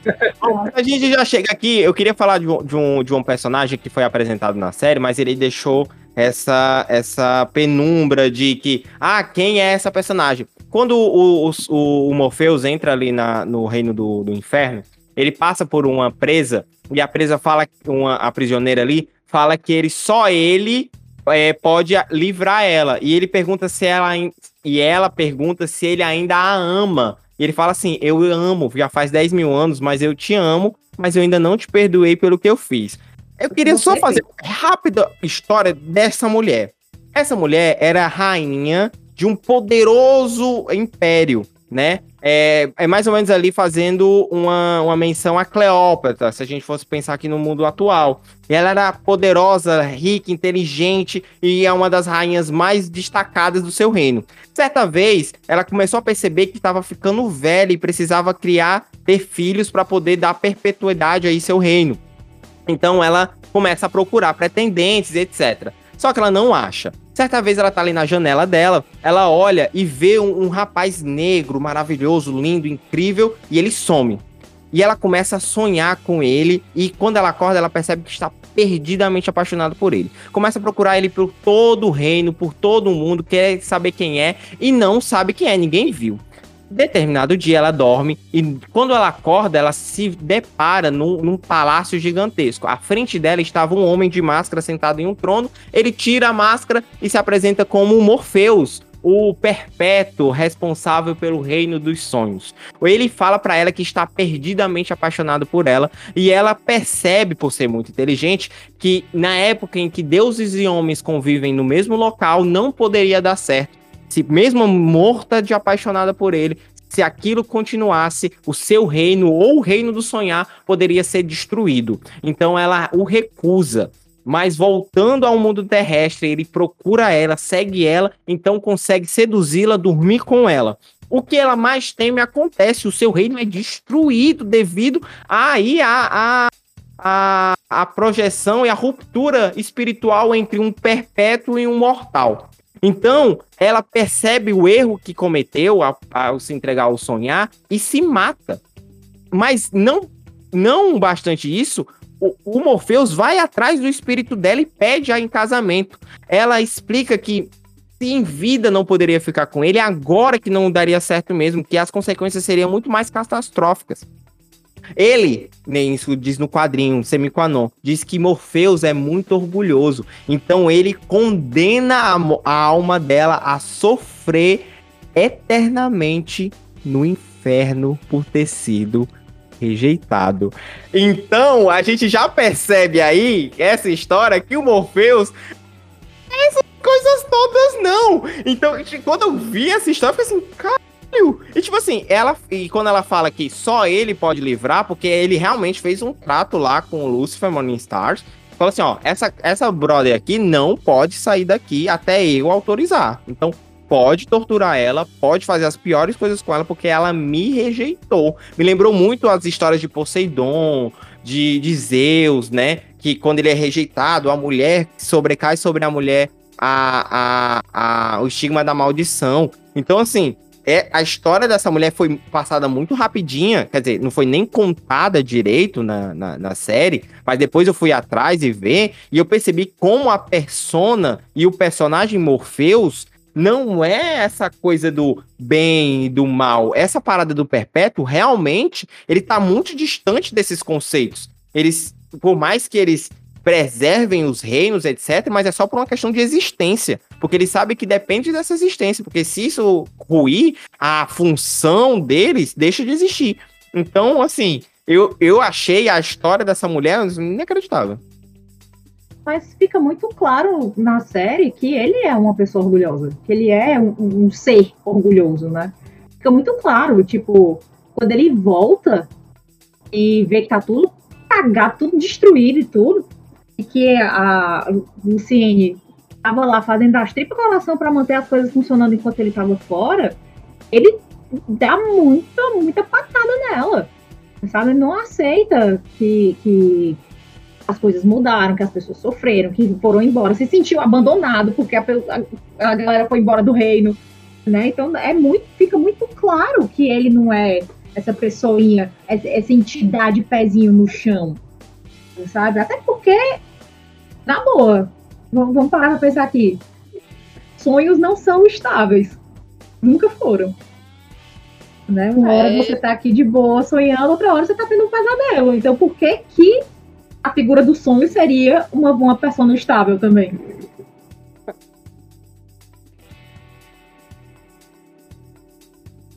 Eu gosto desse silêncio. Não é? Não, tipo, realmente. Qualquer coisa, a minha gata quer participar. ele bem quero ouvir mais. Eu quero. Eu quero ouvir bem mais de Fernanda e de Demi. a gente falou pra caramba e vocês estavam só observando. Eu quero, quero tirar mais de vocês, assim. Ele foi muito injusto com a, com a bibliotecária, tá? Não sei o nome da mulher. Porque ela que deu conta lá do, do sonhar, entendeu? E ele simplesmente lá, agradecer por ter ela ter dado conta, não, tipo, ah, não preciso. Não preciso de você. Você é bibliotecária. Do nada. Hoje eu fiquei indignada. Porque. É, ele é o rei daqui sou eu, você é só bibliotecária. Tanto que ela ficou toda toda, né? Tipo. Ficou, ela sume, né? Na fofoca lá do, do corvo, né? Aí ele falou pra ele. Aí eu achei esperta, né? Achei. Mas. Eu acho que nessa parte a série me, me lembrou muito Game of Thrones. Eu, eu comecei a sentir um medo da série começar a criar uma trama política além do que ela deveria ter, sabe? Eu também, eu também, uhum. também. Pois é, aí deu que deu, mas que bom que ele meio que voltou atrás, né? Tipo, mais ou menos assim. E é Não, isso. Ele tava, ele tava super precisando de um sacode ali até então. Sim. Ele só foi realmente melhorar as coisas depois que ele conversou com, com a morte, né? Porque de fato ele Sim. ficou se sentindo muito sem propósito, ele ficou se sentindo muito. Ele era um rei que não tinha mais o que governar, então ele também é. atacou a Luciane por conta disso. Né? É e realmente, ela, ela assumiu todas as responsabilidades enquanto ele estava preso. Tá, não foi porque ela quis, mas também ele não foi porque ele quis. Então, realmente, ele teve um, um, momento ali de imaturidade e orgulho e atacou a Luciene, né? Sim. Até o ponto de que ele... É, é, mas eu achei isso... Assim, tipo, como é que eu posso dizer? Eu achei isso interessante também, ele ter dado esse ataque a, a Luciene, porque isso estava durante o processo de crescimento dele. Esse, essa primeira temporada, eu acho que ela é muito sobre o crescimento do próprio sonho. Porque ele foi arrancado do reino dele, né? Ele ficou preso e tudo. Quando ele voltou, as coisas já não existiam, pessoas morreram, pessoas dormiram para sempre, pessoas nunca mais dormiram. E aí ele ficou, meu Deus do céu, o que, que, que, eu faço agora? Né? E aí, quando ele foi tentar pegar as, as, coisas dele de volta, também foi muito aprendizado, porque ele viu que as coisas mudaram. Ele começou a ver que as coisas mudaram. Ele começou a ver que ele não ia é, é poder sonho mudou. Né? As pessoas mudaram e com isso o sonho dela também mudou, os pesadelos mudaram. Então acabou que quando ele começou com a morte, ali sim ele encerrou um capítulo e começou um novo. E isso, inclusive, repercutiu no sonho. Piadas ou não, morte né, do tarô, meu povo, não significa morrer, significa fim de ciclo. Fim de ciclo começa de novo. Então eles usaram a morte nesse sentido também. Interessante, interessante. É, esse episódio da morte eu achei tão legal a interpretação da galera chegar pra morte e falar assim, e eu morri, aí ela, tipo assim, fazer uma carinha de, é, morreu. Tipo tem muito assim, não tem não. mais cinco minutos. Não tem como eu só me despedir, não. Não, não tem não, não. Cara, mas Foi assim, mal, ó, mal, esse é. episódio da morte, assim, eu acho que qualquer lugar que a gente ouviu o pessoal falando sobre essa série, vai sempre dar mais ênfase a esse episódio da morte, porque Sim. é o seguinte, pelo simples fato da morte ser um assunto que a gente, enquanto, enquanto humanidade, está discutindo desde a nossa criação. A gente vai discutir até a nossa extinção. Então a gente nunca vai chegar no, no, no, no denominador comum, porque a gente não consegue ficar é, ter a mesma visão da morte habitando mesmo a mesma comunidade. Imagina em várias culturas diferentes, né? Que... E assim, eu achei que ela naquele a primeira pessoa que ela que ela leva ali de fato é o velhinho que toca violino, né? Isso. Sim. E assim, a gente meio que olha aquilo ali e diz: Ô, oh, cara, o velhinho, né? Mas, pô, a idade dele, né? Assim, o nosso inconsciente é: olha a idade ah, dele. O velhinho, já tá aí, velho. Aí a pouco, na hora, né? Não, só um detalhe, só um detalhe, só um detalhe. É, ela tá ali no parque conversando com o irmão dela, né? E etc. E ela dá um esporro nele. É muito engraçado. De, Porra, cara, tu tá aí mil anos, 30 mil anos, tu tá chorando por causa que passou 100 anos troncado, pelo amor de Deus. Vamos ali, vamos ali não. comigo, vamos dar uma volta. Porque eu tenho trabalho. Aí chega um cara. Não, só um segundo. Tem um cara que chega e dá um chaveco nela, né? Tipo assim, pô, me dá a bola aí, não sei o que, sou muito gata e tal, tal. Me dá o teu telefone pra gente se ver. Aí ela fala uma parada que é muito engraçada assim, não, já já a gente se encontra de novo. Só que esse já já, como ela, a gente sabe que ela é a morte, a gente sabe que tipo, pra, pra ela já já 30 mil anos não dá já já. Só que no final do episódio, ela volta pra buscar o cara. A parada se resolve dentro do episódio. Eu achei isso do caralho. Não, é assim, quando a gente vê, acontece lá com, com, com o velhinho. Não, ele viveu a vida que ele quis viver, ele conheceu e se envolveu com as pessoas que ele quis se envolver, ele fez o que ele quis fazer, então chegou no momento que ele, até por, por questão, próprias questões religiosas, ele pediu um minuto só para poder fazer os seus ritos e poder seguir em paz consigo mesmo. Então a gente, não, tudo bem. Aí, eu acho que o próximo é o rapaz da praia, né? Do, do lago, né? Isso. E aí a gente, porra, bicho, o cara na lua de mel, cara. É verdade, cara. Na lua de mel porra, não sei o que. Mas aí, aí, mas mesmo assim, o nosso inconsciente diz, porra, mas pelo menos até aqui o cara fez o, o que podia o que podia fazer, né? São várias situações inesperadas. E aí, o próximo é o bebê. Então, o bebê foi, não, não, foi não, forte, foi cara. foi forte, cara. E olha, olha, eu vou te dizer uma coisa. Eu acho, não sei se eu já falei isso pro Paulo, mas eu vou falar para todo mundo e agora vai ficar no nosso, nosso podcast. Em agosto de 1998, nasceu o meu irmão mais novo. 8, dia, 8 de agosto, salvo engano. É, tá, Dois meses depois ele faleceu. Ixi. Caraca, retiro minha piada, atenção, retiro minha e piada, eu... desculpa. Não, tá tranquilo. E aí, o que acontece? Já, já são muitos tempos, e eu quero trazer essa coisa para cá porque essa cena ela me pegou porque a morte ela ela diz pro, pro bebê que tipo algo, algo no sentido de tá tudo certo, já você fez o que precisava fazer. É, até aqui e ela o... fala assim, né? A sua história termina aqui. É, e é, isso foi um negócio que me trouxe. Eu não, quem sabe, eu não, não sou uma pessoa que, religiosa. Graças a Deus, eu não sou uma pessoa religiosa. E, e, e sou assim, ateu, graças a Deus. Graças a Deus, eu, não, só, não chega a ser ateu, ateu não, mas ator. É, ateu não, mas graças a Deus eu não sou uma pessoa religiosa. É, mas o que me deixou muito tranquilo, sabe, com relação ao ocorrido foi O que ele precisou fazer, ele fez. E cumpriu a missão e foi para onde tinha que ter ido. Fuleiragem sou eu que tô aqui há 40 anos e ainda não terminei o que tinha que terminar, sabe? Mas assim, o... essa, essa forma como a gente foi. Ah, não, tem um velhinho, aí tem um cara mais novo, aí tem um bebê, aí, pô, mas por que, que isso não é justo? Mas, pô, mas a gente não achou tão injusto quando foi com o velhinho. Tá?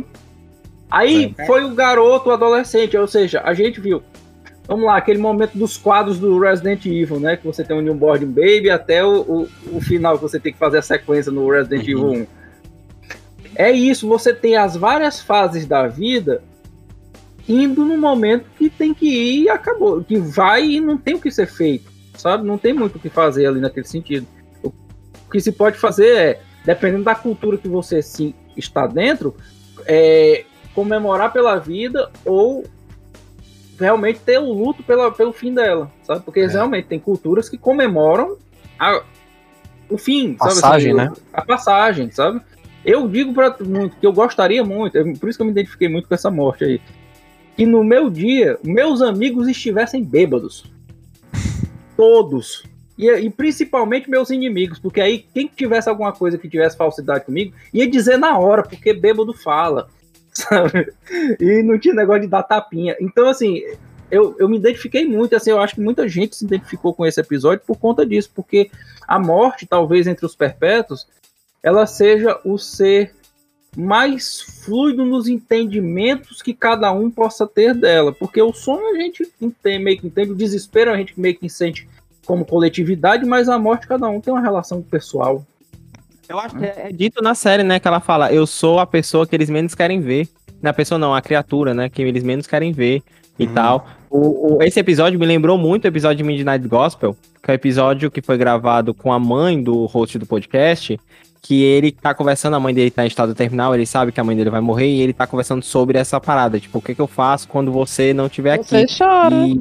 Uhum. Exato, você chora. E no episódio todo, na animação, é, é ele transitando com a morte, fazendo várias coisas. Isso me lembrou muito esse episódio, entendeu? Eu fiquei, eu fiquei profundamente assim, sentido, porque é um episódio mais, mais denso, mais terno e etc. E você vai entendendo que a morte chega para todos em diversos momentos da vida, que basta estar tá vivo para você morrer. Eu achei que é eles conseguiram passar essa mensagem muito bem nesse episódio. O meu avô, cara, ele tinha uma frase que era o seguinte: que ele, ele não entendia por que, que as pessoas é, comemoravam o nascimento e choravam com, com a passagem. Sabe? Quando na verdade devia ser o contrário. A gente devia. A gente sabe como é que é a vida. E tipo assim, a gente não devia. A gente olhar pro bebê e dizer assim, cara. É, pois é, você tá por aqui, né, cara? Pois é, tem umas coisas que eu preciso te contar sobre isso aqui. E quando a pessoa se vai, ele diz assim, porra, tá aí, ela possivelmente tá num lugar melhor, sabe? É, então, assim, é complicado. É, é muita relação que a gente tem com cada coisa, sabe? Assim, isso, é, ter essa linha de pensamento me evitou um monte de, de, de, Isso pessoalmente. De novo, é a relação que a gente tem com a, com a morte que deixa ela tão interessante, né? É, isso me deixou muito tranquilo com muitas coisas durante a minha, a minha vida, ao ponto de, eu, de hoje, eu, por exemplo, adorar e chegar numa cidade nova e visitar o cemitério da cidade. E eu quero saber as histórias que estão lá, sabe? É, é meio bom, mas. Eu tenho dois comentários sobre o episódio da morte. Okay. Um deles é que o que me pegou mais não foi o bebê, foi o, o casal na lua de mel. Porque o bebê. O bebê, gente, existe um negócio chamado Síndrome da Morte Súbita. É uma coisa que pode dar em qualquer bebê e em qualquer condição de saúde. Então, assim, a morte do bebê, para mim, não pegou tanto quanto a frase do cara dizendo assim: Mas eu, eu só queria dar a minha senha para ela, porque é onde estão os dados do voo de volta dela. Então, tipo assim, o cara morreu e a esposa não ia conseguir destravar o telefone para poder voltar para casa. Sabe? É verdade, é verdade. Então, isso, isso, isso foi um tapa na minha cara, sabe? E, tipo assim, é, foi uma das várias lições e a, que esse episódio falou, que era outra coisa que eu ia comentar, que, tipo assim, o episódio da morte, para mim, não teve muito a ver com a morte. Teve a ver com, com lições que a gente aprende ao longo da vida quando capítulos da nossa vida se encerram. É que eu acho que você assistir o Sandman e olhar para a morte e interpretar de fato somente o fim da vida é você deixar a morte num, num patamar muito raso. Então ela tá ali para te ensinar que tudo na vida acaba. Não é só a vida que acaba. As etapas da vida também acabam para poder dar início a outras. E essa foi a maior lição que ela deu pro Morpheus naquele episódio. Eu Isso acho que, que, que as pessoas deveriam comentar mais sobre as lições da morte, porque ela ensinando Morpheus ali, do início ao fim do episódio, inclusive me fez chorar. E eu tomei um susto, porque eu tava aqui coberto no edredom, assistindo, chorando, soluçando. Meu pai abriu a porta pra pegar o, o grampeador. Ai, eu falei, meu Deus do céu. mas, mas Amy, tu não acha que esse cara trai a esposa, não? Porque se, se eles estão na lua de mel ela não tem a senha do celular dele, tem alguma coisa que ele tá escondendo não, ali. Não, Paulo, não. Não, não, não. Isso não, não importa. Se ele trai a esposa ou não, se ele tem uma peguete, se ele tem um peguete, se é em acordo com a esposa, não importa. O que importa é que ele morreu e deixou a esposa desamparada. Sim. Porque ninguém estava esperando é, que ele fosse morrer ali. Entendeu? É, então essa, ela essa... completamente desamparada ali. Essa, essa passagem só eu senti falta, de, porque assim, os perpétuos, eu não sei se eu li isso ou se é, foi a impressão que me deu. Porque ela tinha que entregar nos reinos, né? É, se o cara ia pro céu, se o cara pro inferno, etc, etc. Eu acho que ela é o que tem mais contato com outros reinos. E o que me deixou mais assim foi que a gente não teve esse encontro dela com o Lucifer Morningstar. Que a gente entra agora para falar dele. E eu queria saber, Luan, o que, que você achou daquela batalha daquela batalha que ele teve ali de, de com o Lúcifer. Para mim é um, dos momentos mais reprisados de toda a, a, a, a TikTokosfera, é, Instagramsfera, Facebooksfera, todo lugar que você pode botar um vídeo, aquela passagem foi reprisada, reprisada, reprisada. Repri... Eu vi um vídeo maravilhoso no TikTok que era a, a, a, cena em cima e o quadrinho embaixo, que é sim, idêntico. Sim, os diálogos sim. são iguais, eles não mudaram nada dos diálogos. A diferença é só quem é o demônio, né, que tá, que tá falando, porque na série é o Lúcifer e na, no, nos quadrinhos é um outro demônio, né? É, se eu não me engano, é, faz, tempo que eu li esses quadrinhos, é, mas é, e outra, é. É uma, uma Lúcifer, essa batalha, enquanto é, no, na série ela tá acontecendo no salão principal lá do Lúcifer, no, nos quadrinhos ele acontece como se fosse num palco de stand-up dentro de um bar. Oh, caraca.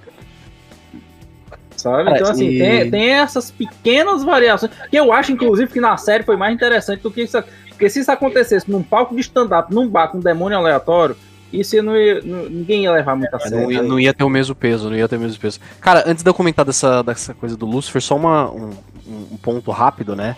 Que o Paulo até comentou que tem muito vídeo no Facebook do pessoal fazendo a comparação, né, realmente do, do quadrinho com a série. Isso acontece em diversos momentos, inclusive na conversa da morte com o, o, o Dream, né, quando ele encontra ele no parque lá. Cara, é tirado completamente dos quadrinhos e foi uma coisa que o Neil Gaiman ele comentou até. Em alguns episódios que eles literalmente pegaram o que estava escrito no quadrinho e jogaram pro roteiro da série, sabe? Acho muito bacana porque você vê como que funciona, né? A história escrita lá nos anos 90 e tal, assim, funciona muito bem e ela não deixa nenhuma lacuna, né? Mas agora sim, falando realmente referente ao Lucifer, é, o único ponto de divergência eu acho que eu vou trazer aqui em todo mundo, o meu episódio favorito não é o da morte, e sim esse episódio que ele vai no inferno atrás do, do elmo dele. Cara, eu achei, assim, tudo maravilhoso nesse episódio toda a, a, história dele indo até lá, assim, né, e a conclusão do episódio, o, o visual, né, do, do, inferno, assim, eu achei fantástico, é, caralho mesmo. a gente tem algumas representações do inferno em algumas outras obras, assim, né, então a gente Virado total do inferno de Dante. É, Inclusive, eu tô, com, eu tô, com, a Divina Comédia do Inácio até hoje não devolvi. Mas é isso. Um dia eu devolvo, Inácio. tá contigo? Ah, eu já te falei isso umas três vezes já. Inclusive, ó, só, eu vou cortar Bom. isso aqui, ó.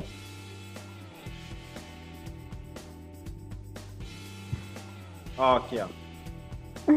Olha aí, e o Paraíso Perdido não tá não, né? Tá, deve estar tá lá em casa. Não, ainda. não, não. Ah, peguei só o Divina Comédia pra ler naquele ah. dia que eu fui é, limpar a tua casa lá, aquele quartinho e. É, tem que vir aqui de novo, que tá uma zona de novo.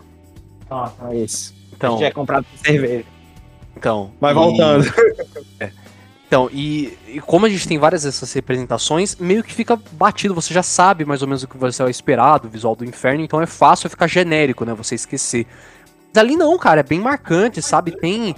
Passa toda aquela questão de sofrimento, aquela opressão, assim, sabe? Quando ele entra no túnel lá, que ele tá indo, tá seguindo o guarda lá. As pessoas na parede, cara, é sinistro demais o negócio. E claro que o ponto alto do episódio é o embate dele com o Lucifer. E. Meu, que. Eu elogiando o elenco de novo. Que escolha acertada terem colocado a Gwendolyn Christie. Teve muita frição na época, né? Por conta da escolha e tal. É, puta, você assistindo a série, você vê que totalmente birra, muito chatice do povo mesmo, sabe? Ficou muito bem no papel. E para mim funcionou muito bem também, porque Lucifer era um, era um anjo, né? Então, os anjos, eles já são essa questão assim, na, não tem sexo, né, de, definido, uhum. tudo. E, e, a questão da beleza também. A Gwendolyn Christian é uma atriz belíssima também. Uhum. Cara, foi e como, e como o roteiro se resolve com diálogo, olha isso. Não precisou de grandes ilustrações para apresentar o personagem. Ele fala, a última vez que eu vi ele, ele era Samael. Ele não era não chamado sim, como Lúcio. Sim. A última vez que eu encontrei com ele, ainda ele estava do lado do Todo-Poderoso, ele era chamado de Samael. É, é, é, desde a última vez que eu vi, essa é a primeira vez que eu verei novamente. Eu vi uma é. galera é, falando mal do, do daquele, é, daquele figurino do Lucifer, daquele babado ah, eu gostei, todo. Eu achei bem, bem maneiro, bem eu maneiro. Pra caramba, eu curti pra caramba. Cara, eu achei, uma, coisa, uma coisa muito bacana também, como que é a construção do personagem, né? É, você vai criando a atenção desde o início do episódio, porque no final do episódio passado, quando eles pegam a areia lá, né, o, o Dream até fala pro, pro Matthew, ah, agora a gente vai pro inferno pra buscar meu negócio tal, não sei o quê. Eles vão. E aí, desde o começo do episódio, eles vão começando, né? Tendo toda aquela tensão. Aí ele encontra o guarda, e aí é mó rolê até ele chegar no Lucifer e tal uma parte. Ele dizendo que o Lucifer é, de longe é mais poderoso do que ele. Tipo assim. Exato, isso, isso é muito bacana, porque o, o Matthew pergunta para ele, né? Ah, não sei o que, mas e, eh, quão poderoso ele é e tal. Aí ele fala, meu, ele é infinitamente mais poderoso do que eu, principalmente agora, né? Ele fala, ele no tá meu ápice, é. ele é muito mais poderoso que eu. Então você vai construindo o personagem que fica crível no final, quando você encontra ali, né? É, cara, é realmente. Ele é escolhido para se batalhar. Quando ele, é, ele, ele é a, a personagem que vai batalhar Isso, com ele, você fala. Exato, você fala, fodeu. Então, é, é, cara, é muito bacana. E toda a batalha ali também, eu vi muita gente reclamando da batalha ali e tal. Hum. Eu gostei, eu achei eu bem vi. bacana, assim. Ah, tem, tem gente que é, é engraçado. Teve, teve muita gente que reclamou. Sei lá, o pessoal tava esperando Batalha Dragon Ball, né? né? Cara, tem não, gente reclamando não. dessa. Ah. Tem, tem gente reclamando dessa batalha e ao mesmo tempo você vai ver resgatar histórias antigas dessas pessoas, elas estão elogiando a luta do Doutor Estranho contra o Dormammu.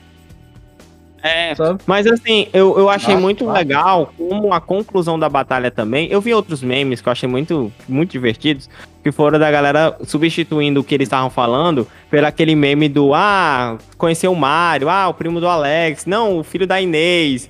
Já até, tipo, aquela batalha quinta série. Cortando, cara, o melhor que eu vi foi, tipo, o Dream terminando falando, eu sou a esperança, aí o Luz Ferimento, então pega na minha balança, acabou, vocês, meu escravo, agora... aí, lascou. Cara, agora você é meu escravo, o Dream ia ficar quieto, tá bom. Depois dessa, eu não tenho mais o que falar. Tem outra tá parada... Muito... agora.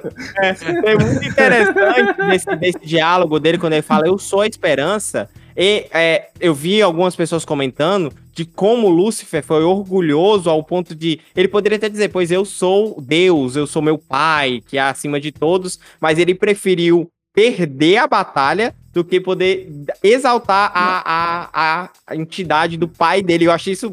Caralho. E olha, eu gostaria. Depois desse, dessa série, eu queria ver muito mais da Gwendolyn, sabe? Assim, de, em, em, outros locais, além de, de, de Sandman. Porque, assim, a, a, as vezes que eu a vi foi em Game of Thrones, que era tipo assim, ela é um tanker, né? Eu não, não cheguei a. Eu, eu assisti, eu tenho que admitir, eu assisti pouquíssima coisa de Game of Thrones. Eu assisti a primeira temporada, comecei a assistir a segunda, dormi. Aí eu disse, é, não, não é pra mim. Aí vi trechos, sabe?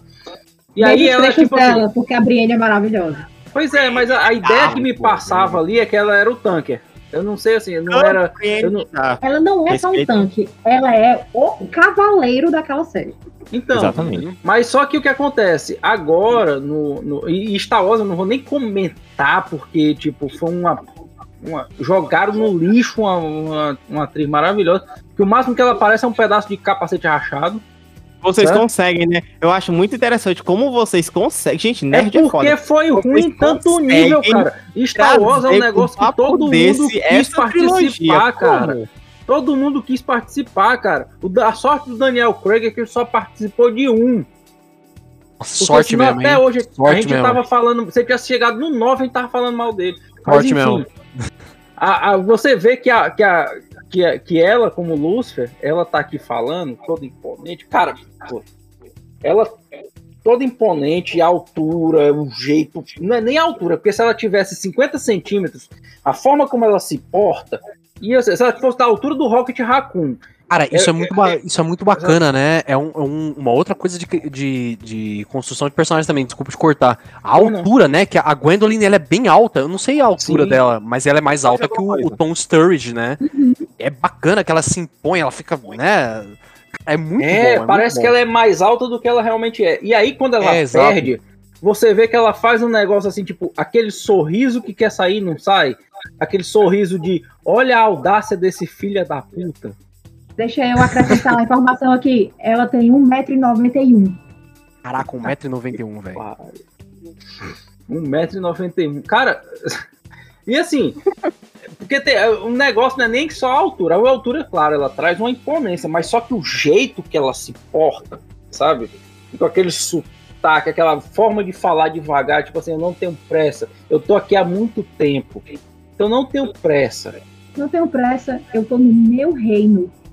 E eu sou maior que você. Sabe, então, tipo assim, sabe, sabe, essa porra que eu sou dona dessa porra toda. Sabe? Então, esse assim, tipo, o que há de ser feito? Nada. Eu achei muito interessante também como a sacada de que viria retaliação não veio do sonhar, porque ele estava realmente preocupado com outro rolê e na cabeça dele ele é muito reto com as regras, né? Quando ele entra no reino, ele fala: Não, eu não posso entrar assim de uma vez, existem protocolos, todo mundo tem que seguir esses protocolos. E como ele é muito reto, muito burocrático, né?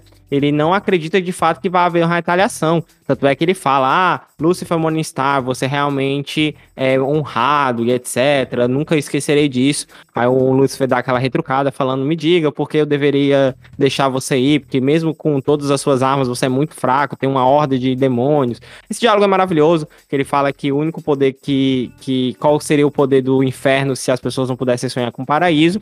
Mas a sacada de que viria uma retaliação é do Matthew, que é o Corvo, que é um personagem muito bom. É um Corvo.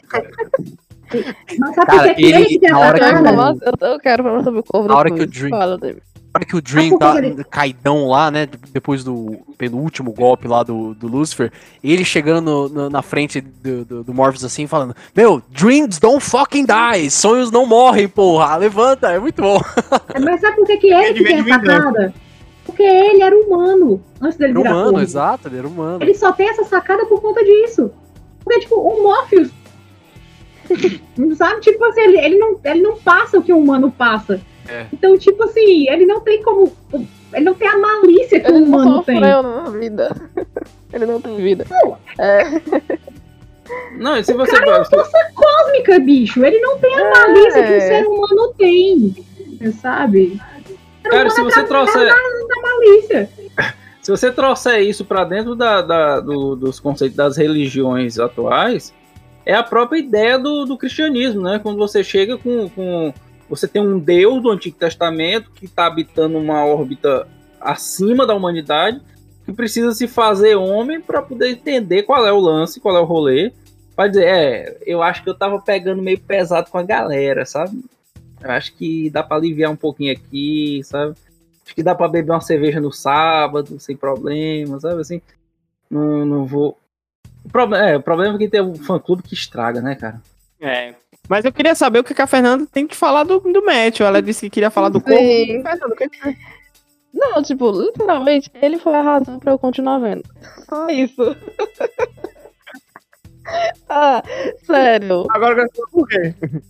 Não, porque ele deu um alívio cômico, né? Tipo, ah, o Morpheus lá, tudo, tudo, meu Deus, é, é isso. Todo pensa- pensador, falando as coisas lá. E ele sempre falou de um jeito engraçado. Aí eu, bicho, vou, vou dar uma chance só pra esse corvo aí. E eu não me arrependo, cara, corvo. Obrigada, Matthew. Você é maravilhoso. O Matthew, ele é a figura que traz o, o Morpheus pra, pra lucidez, né? Em vários momentos, ele parece realmente um guia da humanidade, assim, ele fala... "Ah, é, eu faria isso, eu não sou tão bonzinho, na minha vida eu não fui tão bonzinho, você acaba criando histórias na cabeça e ele fala que, tipo, se fosse na- se ele fosse, tivesse na pele, ele faria a mesma coisa. Eu acho legal isso como entrega que, tipo, assim, ele não tá tentando se redimir de pecado nenhum e tal. Eu queria saber até mesmo qual o critério da pessoa que morre vira um, um corvo. Mas eu vou ver se Eu isso. imagino, eu imagino que, que possa ser. Paulo. Nada. Eu imagino que o critério é o cara ter sido amigo de alguém do, do da filosofia. Oxi. Que diz assim, ei, macho, tu tá, tu tá, tu- a gente tá aqui numa roda de cerveja, tu tá falando aqui de, de, de filosofia, macho, peraí. vamos- Tell us. Why should we let you leave? Helmet or no, you have no power here. After all, what power have dreams in hell? Tell me, Lucifer Morningstar. What power would hell have if those here imprisoned were not able to dream? Of heaven.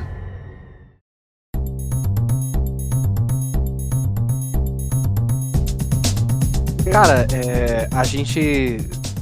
Falando um pouco mais cedo, né, do, do, do, do Morpheus, ele ser um cara que ele não é bonzinho, ele tem essa questão dúbia e tal, assim. Eu queria puxar agora um personagem que não é nada bonzinho, vou até colocar meu óculos aqui pra entrar no, entrar no Você clima. que está Entrar no ouvindo esse episódio no Spotify, você vai abrir agora o seu player e vai ter lá É, a talvez, não sabemos ainda, não sabemos. Vai ter sim, sabe? Ah, vai, vai mandar essa foto já já. Essa Enfim. foto vai, vai pro episódio, própria Loki. Você vai ver lá a foto dele como Corinthians. O cosplay de, de, de São? Seu Jorge não saiu ainda. Mas a de, o de, ó, aqui, o de Corinthians tá, tá chegando. Inclusive, Demi, tem que cobrar aí, viu? Tu que é participante Verdade, da- é verdade, verdade. Olha verdade. aqui, olha aqui. São os astros se alinhando. E vamos fazer o, Então. o olho cheio de dente. Análise. Já- já- vamos fazer um cospobre aí, vamos fazer um cospobre. E, né, exatamente, nessa minha, a gente nessa, o dele. Nessa minha nessa minha tentativa de fazer um cos pobre aqui de, de, de Corinthians, eu É. queria comentar sobre, pra mim, o melhor personagem da primeira temporada, o cara que pra mim roubou a cena completamente toda vez que ele apareceu. Cara, que vilão Dá- bem feito e um de novo novo, que casting maravilhoso, porque o Boyd Holbrook, é Boyd Holbrook, o nome dele, não sei. Cara, ele saiu dos quadrinhos, ele saiu da página dos quadrinhos e encarnou o, o, o Corinthians ali na, na série. De tão perfeito que é. É muito bom, é muito bom. Não só a questão da aparência, porque ele parece muito com o Corinthians do- dos quadrinhos.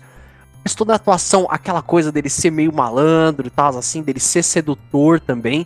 E ele passar aquele ar assustador, assim, sabe? Cara, é muito bom. Exato. Pra mim é de longe o melhor personagem da, da, da primeira temporada agora, cara.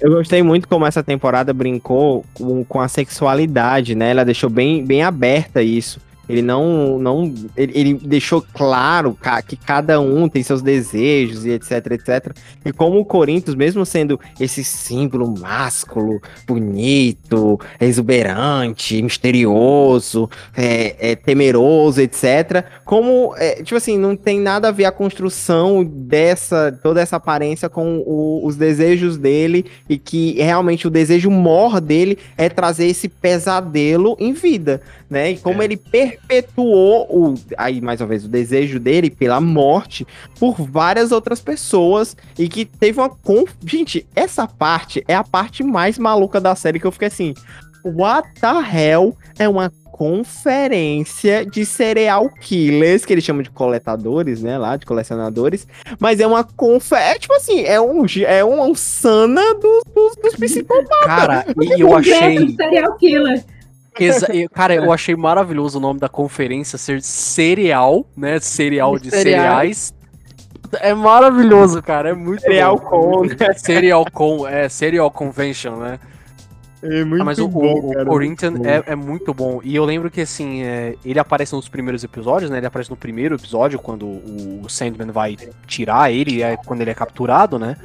Ele aparece um pouco depois ali, indo atrás da mãe do John Doe e tal depois de um, acho que uns dois episódios, ele acaba meio sumindo, né? E chegou uma parte que eu falei, caraca, cadê o cara, meu? Eu tô com saudade do cara, eu quero ver ele, assim, sabe? Aquele vilão que você ama odiar, porque você sabe que o cara é um serial killer, sabe que o cara é um maluco, um psicopata e tal, mas a atuação é tão bem entregada, ele é tão carismático, ele é, assim, é, é envolvente, é um vilão envolvente, sabe? Eu espero realmente que ele volte, né? Que o, o Morpheus guardou o crâniozinho dele lá. Cara, sobre essa coisa do Corinthians, né? Eu falei há pouco sobre como eu fiquei. Eu não tenho palavra para definir, né? Eu fiquei apaixonado pelo, pelo, pela, por desejo, sabe? Assim, eu achei que a forma como olha no, no é, é, impressionante. E o Corinthians ele não tem essa possibilidade, porque ele não tem o olho, então a gente não tem como se identificar com o olho. Quer dizer, tem olho, mas a gente sabe, você entender, né? não é exatamente um, um, olho, né? Só que o jeito, cara, que assim, tem duas formas de você, que eu, que eu entendo, de você se comunicar com as pessoas. Uma que a gente utilizou durante esses últimos dois anos, que foi somente os olhos, né? E o outro é, se você tá sem os olhos, o sorriso, o uhum. jeito que você usa sua boca. E o jeito que esse desgraçado usa a boca dele, sabe, para mostrar um desprezo, para mostrar um prazer do que ele tá falando sem dizer uma palavra. Cara, que coisa. Não, é, é, tá difícil, tá difícil. Essa série tá um negócio inacreditável. Como ele é vaidoso, né? Como mostra como ele é vaidoso dentro da obra dele. Quando ele descobre que aquele cara que tá lá não é quem ele diz ser, porque ele já encontrou, ele fala: não, pera ainda, tem alguém aqui maculando essa, essa conferência, essa, esse. Esse, essa perpetuação do meu desejo. Uhum. Tem alguém aqui se fingindo, não pode, entendeu? Tipo é assim. Na... É na cabeça dele, é, por isso é, seria bom se o Damian tivesse aqui, porque ele, ele é especialista nisso, né? Na cabeça de um cara que faz esse tipo de coisa, ele é um artista, né? Ele é um grandíssimo criador. Então, quando ele vê que outra pessoa está fazendo aquilo que ele está fazendo, que ele, que ele fez, que ele é o, o criador, o principal, a, a, o, o, um artista é, sei lá, tá vendo um artista plástico e ver que outra pessoa tá copiando o traço dele. Não, isso não, não pode acontecer, isso tá errado. É. Então, é. E eu, eu, é muito bacana isso que você falou, né, Inácio, sobre os olhos, né? E além de, dessa, dessa passagem de emoção que você tem, assim, acaba sendo um desafio pro próprio ator também, né? Porque, cara, além de, da, da atuação que você tem e tal, muita coisa você passa pelo olhar. É aquela, aquele close no rosto que você passa os sentimentos pelo olhar, as pequenas nuances que você tem ali. E quando você tira isso do cara, fica muito mais difícil de você passar o que ele tá sentindo ali. É muito bacana porque essa dúvida ela acaba deixando o personagem mais misterioso também, né? E exalta a atuação do Boyd Hodbrook. Cara, ele é muito bom. A última vez que eu vi uh, alguma produção dele foi no Logan, lá atrás, 2017, que ele é o, o líder dos carniceiros lá, ele já é muito bom lá. Cara, aqui ele se encontrou de uma maneira inacreditável. Inacreditável. Queria dar ênfase só ao diálogo dele com o Morpheus, eu falei isso mais cedo, mas eu repeti, de, de como o Morpheus trata as obras dele, né? O remorso e a, a paixão que ele tem quando ele olha pro, pro, pro Corinthians, ele fala que você é minha obra-prima, você é a minha maior criação, você é a perfeição e com duas pernas. Infelizmente, eu só preciso fazer isso aqui porque você não tá entendendo onde jogar. Essas quatro linhas aqui não é para você estar tá aqui, é pra você estar tá em outro lugar. Entendeu? Aí ele vai lá e, e mesmo assim pega a caveirinha, bota no bolso e você acaba esperando que vá vir de uma outra forma, um outro momento, esse mesmo personagem, né? E depois ele sai desgraçando todo mundo. Todo mundo é uma. Gente, a, a, parada é curva de 90 graus. Inacreditável, porque você tá numa linearidade, num diálogo, numa questão de do, do que é perfeito, do que não é. É quase um, cria, um criador de, discutindo com a criatura ali esses conceitos do que, ah, você não entende, ah, você não entende pelo, pelo seu propósito, e do nada muda para as pessoas dando tiro na própria cabeça, saindo, é, é, se matando, todo mundo com um profundo remorso e, e, e, fudido, assim. Eu fiquei assim, gente, o que, é que tá legal, acontecendo? Cara, isso é muito legal. Eu achei incrível. Eu só, eu só achei... pensei assim, e tá errado? tipo, não tá, não tá. Mas é assim, se você parar pra pensar também, que, tipo, eu acho que isso foi um leve requinte de crueldade do, do Morpheus ali sabe? Sim, Vocês ele é vão é cruel, sofrer pro resto da vida. Aí eu fiquei, meu garoto, venha cá, sabe assim? É. Porque eu sou esse tipo de pessoa, gente. Eu não vou mentir, não. Eu sou esse tipo de pessoa. Eu acho que morrer é muito fácil. Sabe? Você fazer uma. Você pegar um canalha que causou um mal a muitas pessoas. E simplesmente, não, mata o cara que resolve. Não, não mata o cara que resolve, não prende esse desgraçado e faz ele sofrer pro resto da vida. É isso que essa criatura tem que se fazer. Sabe? Então, tipo, quando o Morpheus fez isso, eu digo, hum, meu garoto. sabe assim? Hum, foi lavada agora. sabe assim? Cara, assim, mas tem uma coisa com relação ao Corinthians. Se vocês estiverem ok com relação à spoiler dos quadrinhos, me falem aí, tá? É,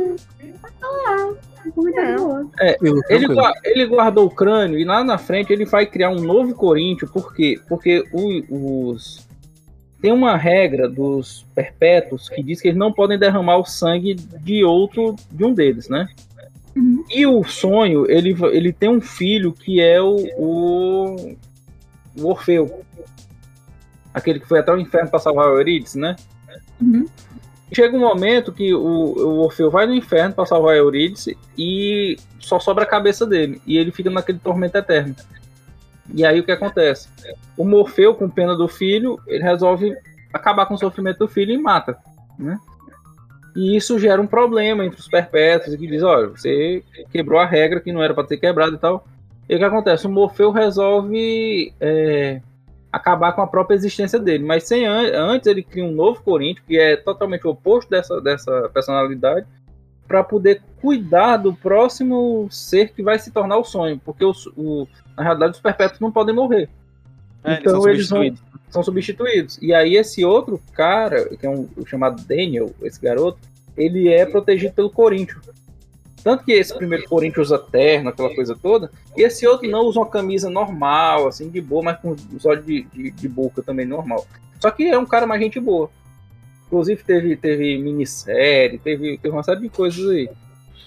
Mas eu acho que isso fica, isso fica meio que subentendido na série quando ele refaz o pesadelo e transforma ela num sonho. É, fica muito exato. claro ali que ele vai, que ele entendeu que, que as coisas mudam e que pesadelos também podem sonhar e podem mudar. E aí ele come... ficou muito claro ali que ele estava fabricando novos pesadelos e novos sonhos também. Então, já que ele guardou a cabeça, por que não reformular o Corinthians, né?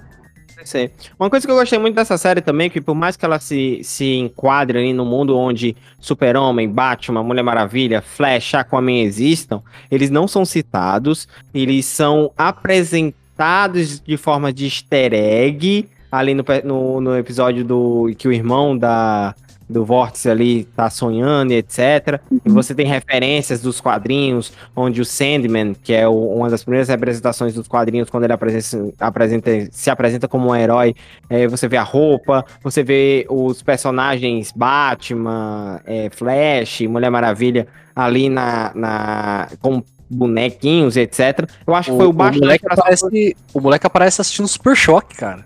Exatamente, exatamente. Então, assim, eles só fazem essas inserções e é suficiente. Quem é fã da DC, quem é fã da Marvel. DC não, perdão, quem é fã da Marvel não. Da DC, quem conhece, sabe que ele tá situado nesse mundo, é o suficiente pra dizer assim, ó. Tá vendo? A gente não esqueceu que ele tá aqui. Mas a gente não precisa citar nenhum desses é, brothers. Mas a gente sabe que ele não precisa citar, não precisa citar isso por, exatamente por conta de, das questões de limitação de contrato e licenciamento. Porque realmente nos quadrinhos, o, o, a presença dos heróis ela é muito forte, no, no, primeiramente no primeiro ato. Depois eles vão diluindo e tal, ele vai seguindo o rolê dele. Mas no primeiro ato, como eu te falei, aparece Espantalho, aparece Batman, aparece Caçador de Marte, aparece todo mundo. Pra, realmente por, porque a, na ideia inicial dos quadrinhos, era o, o Gaiman, quando escreveu, era a ideia que ele reformulasse o, o Sandman, né, esse primeiro personagem, que era de uma, de uma editora antes da DC e tal, que era um herói muito genérico, que era naqueles moldes do Sombra e tal, aquela coisa de revista dos anos 40, 50, não tenho certeza realmente da data, que era um cara super colorido com aquela máscara de, de, de, de respirador, assim, de, de, de, produto químico, essas coisas, com a roupa toda colorida, que tinha uma pistola que usava. Né? É, que usava areia para areia não, que usava um gás para fazer os criminosos dormirem. Por isso ele tinha esse nome de Sandman. E aí, no primeiro momento, o Neil Gaiman ia reno... renovar esse personagem. Só que nos processos criativos e tal, ele achou melhor criar um novo, um novo universo. E, e como era uma coisa que estava relacionada com a DC, ele coexistia dentro do mesmo universo que tinha esses outros personagens. Então, assim, não, nos primeiras edições, como eu falei, nas primeiras edições você via todo mundo. Na série, eles não tinham como usar Batman, Mulher Maravilha, essa galera eu toda. Eu preferi assim, sabe? Eu gostei não, mais. Eu também preferi. A limitação, como a gente sabe, você falou da Marvel há pouco, mas a limitação, é, ela ensinou pra gente que a limitação é a melhor coisa que acontece. Porque a DC tá todo mundo ali, a gente tá na bagunça, que a gente não sabe o que, que vai acontecer. Porque a gente não sabe nem se o, se o filme que eles vão que vai sair na semana que vem vai acontecer realmente, porque eles podem cortar hoje. E o, a Marvel começou com meia dúzia de heróis que ninguém se importava. E virou isso que a gente conhece hoje, né? Então, assim, eu achei, também concordo com você, achei muito melhor que essa, essas pessoas fossem somente citadas, porque para a pessoa comum fica mais parecendo que a gente está no nosso mundo do que realmente no mundo da DC, porque no nosso mundo é normal as pessoas terem, por exemplo, um Batman, um Super-Homem, um Flash, ou sei lá o que, no seu, no seu, no seu ambiente de trabalho, né? Já no, no, E aí você não precisa desses problemas com, de aparecer o, o espantalho, por exemplo, né? Uhum. É porque Bom, a obra nem precisa, né, gente? Precisa não, ela é autossuficiente dentro dela mesma. Então, Exato. Exato. Bom, chegamos até aqui então. Você, meu querido nerd, que nos acompanhou até agora, muito obrigado pelo seu por estar ouvindo nosso episódio. Nós somos muito gratos, estamos muito felizes. A universo não para de crescer e sim por conta do seu carinho, por conta do seu apoio. Mas agora Vamos para as considerações finais. Eu sei que você queria ouvir mais da gente falando sobre mais nerdices aqui, mas senão esse episódio vai ficar com três horas. Então, senhores, considerações finais e o que, que a gente espera para a segunda temporada? Um, bom, minhas considerações finais é o seguinte: a série é maravilhosa. Se você não conhece absolutamente nada de Sandman, dê uma chance. Passe dos primeiros episódios, passe da antipatia natural dos personagens no começo, que a série realmente engata e ela é muito boa, ela é muito bonita e ela é muito poética também. Eu espero para a segunda temporada ver um pouco mais da, da morte e eu adoraria conhecer a Delírio, porque eu sempre gostei muito da estética da Delírio. E aí eu queria conhecer a Delírio agora. É, eu gostei, tipo, valeu a pena, apesar dos pesares. Obrigado, Corvo, esqueci o nome de novo. É... apesar dos pesares, é muito bom. É não, não, realmente vale a pena, tá, gente? Dá uma chance aí pro, pro Gótico. É... E é isso, tipo, eu tô esperando aí a segunda temporada, que vai dar uma palha aí ela com ele com o Lucifer. E vamos esperar, né? Eu espero que seja tão bom quanto a primeira. E é isso.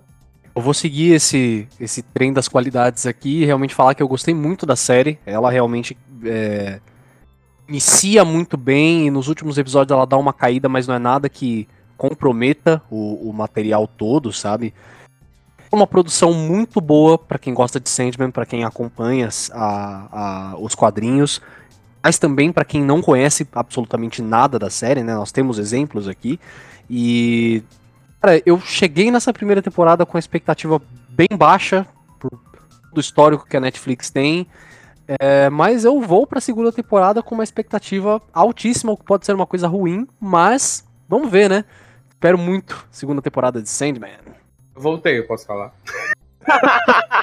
Sim. Do nada. Ah, eu acho que não, não. Eu me encantei pela série. Eu não sei se eu tava com as expectativas baixas, eu tava muito nervoso, muito ansioso para ver o que é que, que, é que tinham feito ali. Mas, e a segunda temporada, Deus queira que venha logo, vai aprofundar mais ainda o, o, o fascínio que as pessoas têm por esse universo. E talvez traga mais coisas ainda, talvez já adaptem mais arcos, deem, uma corrida para tentar fechar, sei lá, em três temporadas todo toda todo o arco, acho que dá certo. Não precisa. é só a gente tomar como, como exemplo essa segunda parte da primeira temporada, né, que dava para cortar. Dava para cortar várias ceninhas e diminuir em oito episódios, em mais dois episódios, em mais três episódios no máximo. Não precisava de quatro episódios com a história, com a história da Rose. Mas enfim, eu acho que dá certo sim, e eu acho que vai. Vai ser uma coisa que vai deixar os fãs muito felizes. Pelo menos eu tô muito feliz. Não, então, é.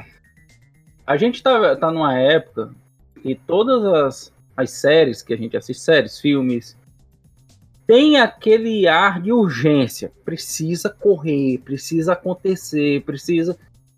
A gente não se dá o tempo é, de tentar absorver ou parar, simplesmente parar. Por que, por que, que você. Qual é o, isso eu penso, qual é o primeiro sentido que você tem de assistir uma série ou assistir qualquer produto de entretenimento? É você se deslogar do seu mundo de correria, de loucura, de, de, de velocidade e poder sentar para consumir alguma coisa que vai te passar o tempo, que vai te deixar fora daquela loucura. Infelizmente, o, o os produtos estão muito rápidos, a música está muito rápida, está tudo muito rápido.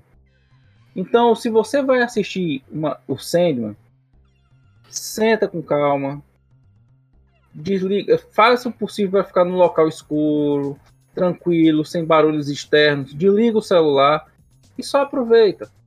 Nem só posso assistir um episódio por dia, não tem problema. Deixa aquele episódio acontecer, esquece teu celular, porque aí você vai aproveitar mais. Se você estiver esperando ação, estiver esperando alguma coisa nesse sentido, não vai dar certo. Você vai, vai achar, você vai se perder. Você não vai absorver a, a, nem as informações visuais, nem as informações é, de texto. Então, é uma série maravilhosa para a gente poder sentar, se acalmar e deixar a coisa acontecer. Ela realmente é um sonho.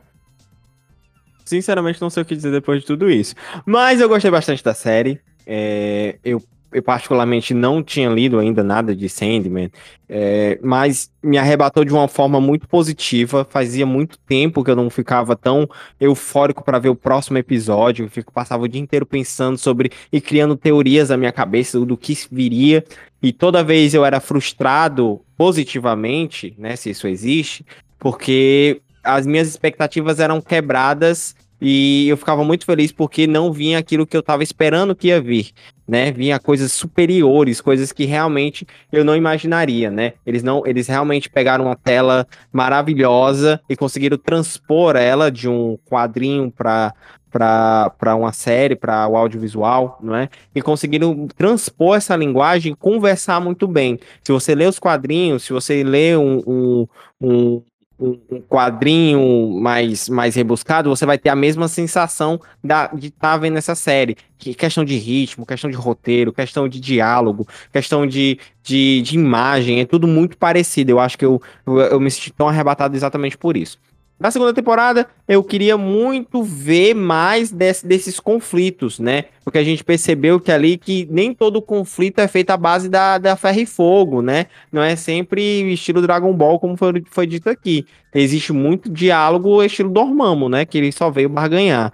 E eu curti muito isso, eu espero muito ver muito mais isso. Eu quero ver todos os outros perpétuos, a destruição também, que não foi citada, que é o irmão perdido, que é, é, o, que é o mais poderoso dos perpétuos, mas ele é o mais de boa também, o mais tranquilo. Eu quero ver ele. Eu queria ver a Delírio mais, eu queria ver eu quero ver a Delírio que não apareceu, né? Eu queria ver o desespero, eu queria ver mais da desejo, eu queria ver mais da morte em outras situações, principalmente naquela situação que você percebe que em um dos diálogos da série que ela meio que rege ali a questão familiar. Eu queria ver como é que ela se comporta com outros perpétuos próximo dela. Bom, é isso. É, espero que você tenha gostado desse episódio até o fim. É, Sandman está disponível na Netflix. Basta você estar indo lá na locadora vermelha e estar assistindo a série. É claro que se você ouviu até aqui, você já pegou muitos spoilers. Se você não assistiu ainda, a gente te indica para ir até lá e assistir. Mas se você já assistiu, né, vamos aguardar aí as próximas. E fica como indicação, se você gostou dessa métrica, fica como indicação a série, a série que está lá na Amazon Prime Video, né, que você pode estar lendo lá, que é Old Man's Skies também com a curadoria do nosso New Gaiman. Então vá lá, assista, muito bom. Eu assisti há um tempinho atrás já. Quando eu assisti, me pegou pra caramba. A história de um anjo e um demônio que acompanham as, a, as relações históricas da humanidade, vão comentando, e é muito legal. Fica esse convite, fica essa indicação. Agora, chegando aqui no final desse episódio, aquela partezinha que vocês adoram, mas o Dami detesta falar seu arroba, que é a parte dos jabás. Então, você que tá aí de casa, gruda nesse, nesse fone de ouvido, calma aí, segue nossos amigos, que eles vão falar aí nos seus trabalhos. A casa é de vocês. eu acho que eu já sou figurinha carimbada aqui, né? Vocês conseguem me encontrar por Verde Elfa tá? Por favor, não, não procurar por Elfa Verde, que não sou eu, é outra moça, então, por favor, não me chamem de Elfa Verde, tá? Pra não confundir e eu não ser acusada de plágio, tá? Isso é culpa minha, desculpa. Não, na verdade é com todo mundo. Eu tô dizendo isso pra todo mundo, porque às vezes as pessoas acham que, que eu digo assim, cara, eu sou verde elfa e não elfa verde. Porque eu tô chateada, alguma coisa do gênero, mas não é. É porque realmente é outra moça e ela também tem, inclusive, fanpage no Facebook. Então, Meu tipo Deus. assim, as pessoas separadas, tá? Pois é. Então você pode me encontrar no Facebook, Instagram, Twitter, ah, no Catarse, no Patreon também, tudo por Verde Elfa, tá? É, fica à vontade, eu sou desenhista, eu sou colorista digital, precisando de uma commission, é só me chamar, e eu tenho produtinhos, eu tenho uma loja virtual também, que no meu site verdeelfa.com você consegue acessar tanto meu portfólio, como minha, minha tabela de preços de commission, assim como a minha loja, que o Paulo tá aqui segurando uma carteirinha de adesivo eu não é fofo. Maravilhosa, maravilhosa. Eu guardo vocês, pessoal. Então, vamos ficar também... silêncio. Ah, eu, sério, ah. é direto. Deixa eu fazer rapidinho, então. Enfim, gente, estamos aqui, né? Eu vou é claro, né? Tá o jabuzinho aqui do meu podcast. Reclamo mesmo, tá? Vocês vão lá se quiser ouvir eu reclamando da vida. E é isso. Tem Instagram também. E o Instagram é Senhora Bugs, que é tipo, é, gente, S-R-A-B-U-G-S. É isso. E o Instagram do Reclamo Mesmo, que é arroba Reclamo Mesmo. Pode. É, Reclamo Mesmo pode. Exatamente. Ela que é. No... Gente, você que tá chegando de paraquedas aqui e que já escuta a Onivers, a Fernanda finalmente entrou do time da Onivers. Agora ela é. Olha aí, agora ela tá. É isso. Sou, eu sou figurinha carimbada por aqui também, né? Mas vamos deixar aqui os nossos queridos arrobas. Se você quiser seguir o meu trabalho lá da Super Hero Brasil, é só você procurar Super Hero Brasil no Facebook, no Instagram, você acha a gente normal. O nosso site é o superherobrasil.com.br, trazendo notícias aí do mundo nerd para você todos os dias. E nós também temos o nosso querido podcast, o Audio Hero. É só você procurar Spotify, Deezer, onde você quiser achar, você vai encontrar. E para você se sentir em casa, pessoal da Universe faz participação direto lá, é tudo de casa também. O meu Instagram pessoal é lucanoli, se você quiser me seguir. Eu não tenho nada de tão interessante lá, mas se você quiser ver eu tomando cerveja. Ah, não vem não, não vem Não, não tem, não tem, não, não, não, não, não. Esses dias eu recebi um vídeo do Luan cantando. Gente, depois vocês. Sim, sim. Quem meu amigo. Que ah, não, não cara. Ah, eu vou, meu amigo, eu vou, eu vou depois. Eu preciso que você me mande esse vídeo agora que eu não sei eu de onde mandar. é. Por favor. Ah, Bom, se você quiser seguir meu Instagram pessoal lá é @lucanoli com dois N's. Valeu, pessoal. Bom, gente, antes de passar meu arroba aqui, eu quero só, em nome da Universe, falar o quanto eu tô feliz aqui de gravar mais um episódio com a minha querida amiga Demi e com meu querido Luan, que são que são pessoas assim que eu tenho na mais autoestima, que é sempre muito bom gravar com vocês. Puxa vida, é tão leve, é tão legal. Sabe, vocês não estão assim, vendo, mas eu tô vermelha. É, é, é, muito legal, tá? Eu, assim, eu fico muito feliz. Os meus, amigos aqui, meus amigos aqui da ONU, assim, você já sabe que eu gosto de gravar com vocês mesmo, então eu não vou nem falar porque você já sabe, né? Principalmente não, tem, Dami, tem que falar é, pra gente, é um pra gente não ficar com ciúme. Tá, na, na ordem, de, na ordem de, de, de, de, pessoas que eu gosto da ONU, tá o Dami, tá a Fernanda e Isso. tem o, o resto da galera e o Paulo. Né? Mas assim. Ótimo! mas é, brinca, eu cheguei falando ontem, sério. Márcio. É, mas seu podcast, é, seu, seu podcast é massa. Obrigada. mas assim, não, não que o seu não seja massa, Paulo, mas. Sabe, eu também.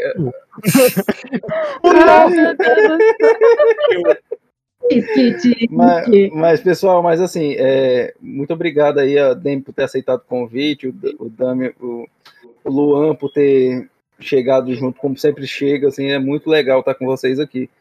E, e meu arroba é Inácio Sal, como vocês já devem saber, né? Tô sempre fazendo as coisas. Por favor, agora eu tô com um perfil que eu consigo saber as pessoas que entraram.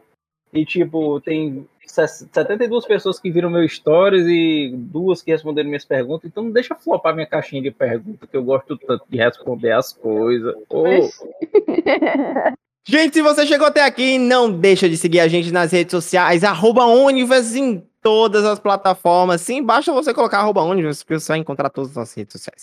Segue a gente no Instagram, nós estamos criando conteúdos exclusivos, sim. Todas as nossas entrevistas, todos os nossos eventos, todas as vezes que nós saímos aí por estes eventos do Brasil, Boranil, nós estamos publicando lá, sim, nós estamos interagindo. Agora nós estamos criando uma identidade visual, uma coisa maravilhosa, maravilhosa. Nosso Instagram está sendo movimentado, então não deixa de seguir a gente lá no Instagram. Não deixa de mandar um oi, sim, gente, comenta lá, a gente adora receber os comentários de vocês. Escuta o episódio e vai lá, fala que a gente tá errado, fala que a gente tá certo, fala que odeia a gente, fala que ama a gente. Mas não deixa de interagir. Se você quiser se, me seguir, eu, Paulo Victor Oni da Universo, basta você estar tá indo no arroba PV Onin e você vai estar aí, né, vendo as coisas que eu posto lá. Agora que eu virei, virei blogueiro por por forçação de barra, né? Forçaram tanto a barra, agora eu sou blogueiro. Fico postando lá meu dia a dia, fico conversando com a galera, faço caixinha de pergunta. Então, vá lá, interage com a gente, vai ser maravilhoso poder te receber nesse universo. Bom, galera, depois de tanto sonhar acordado, este episódio vai chegando a fim e até a semana que vem.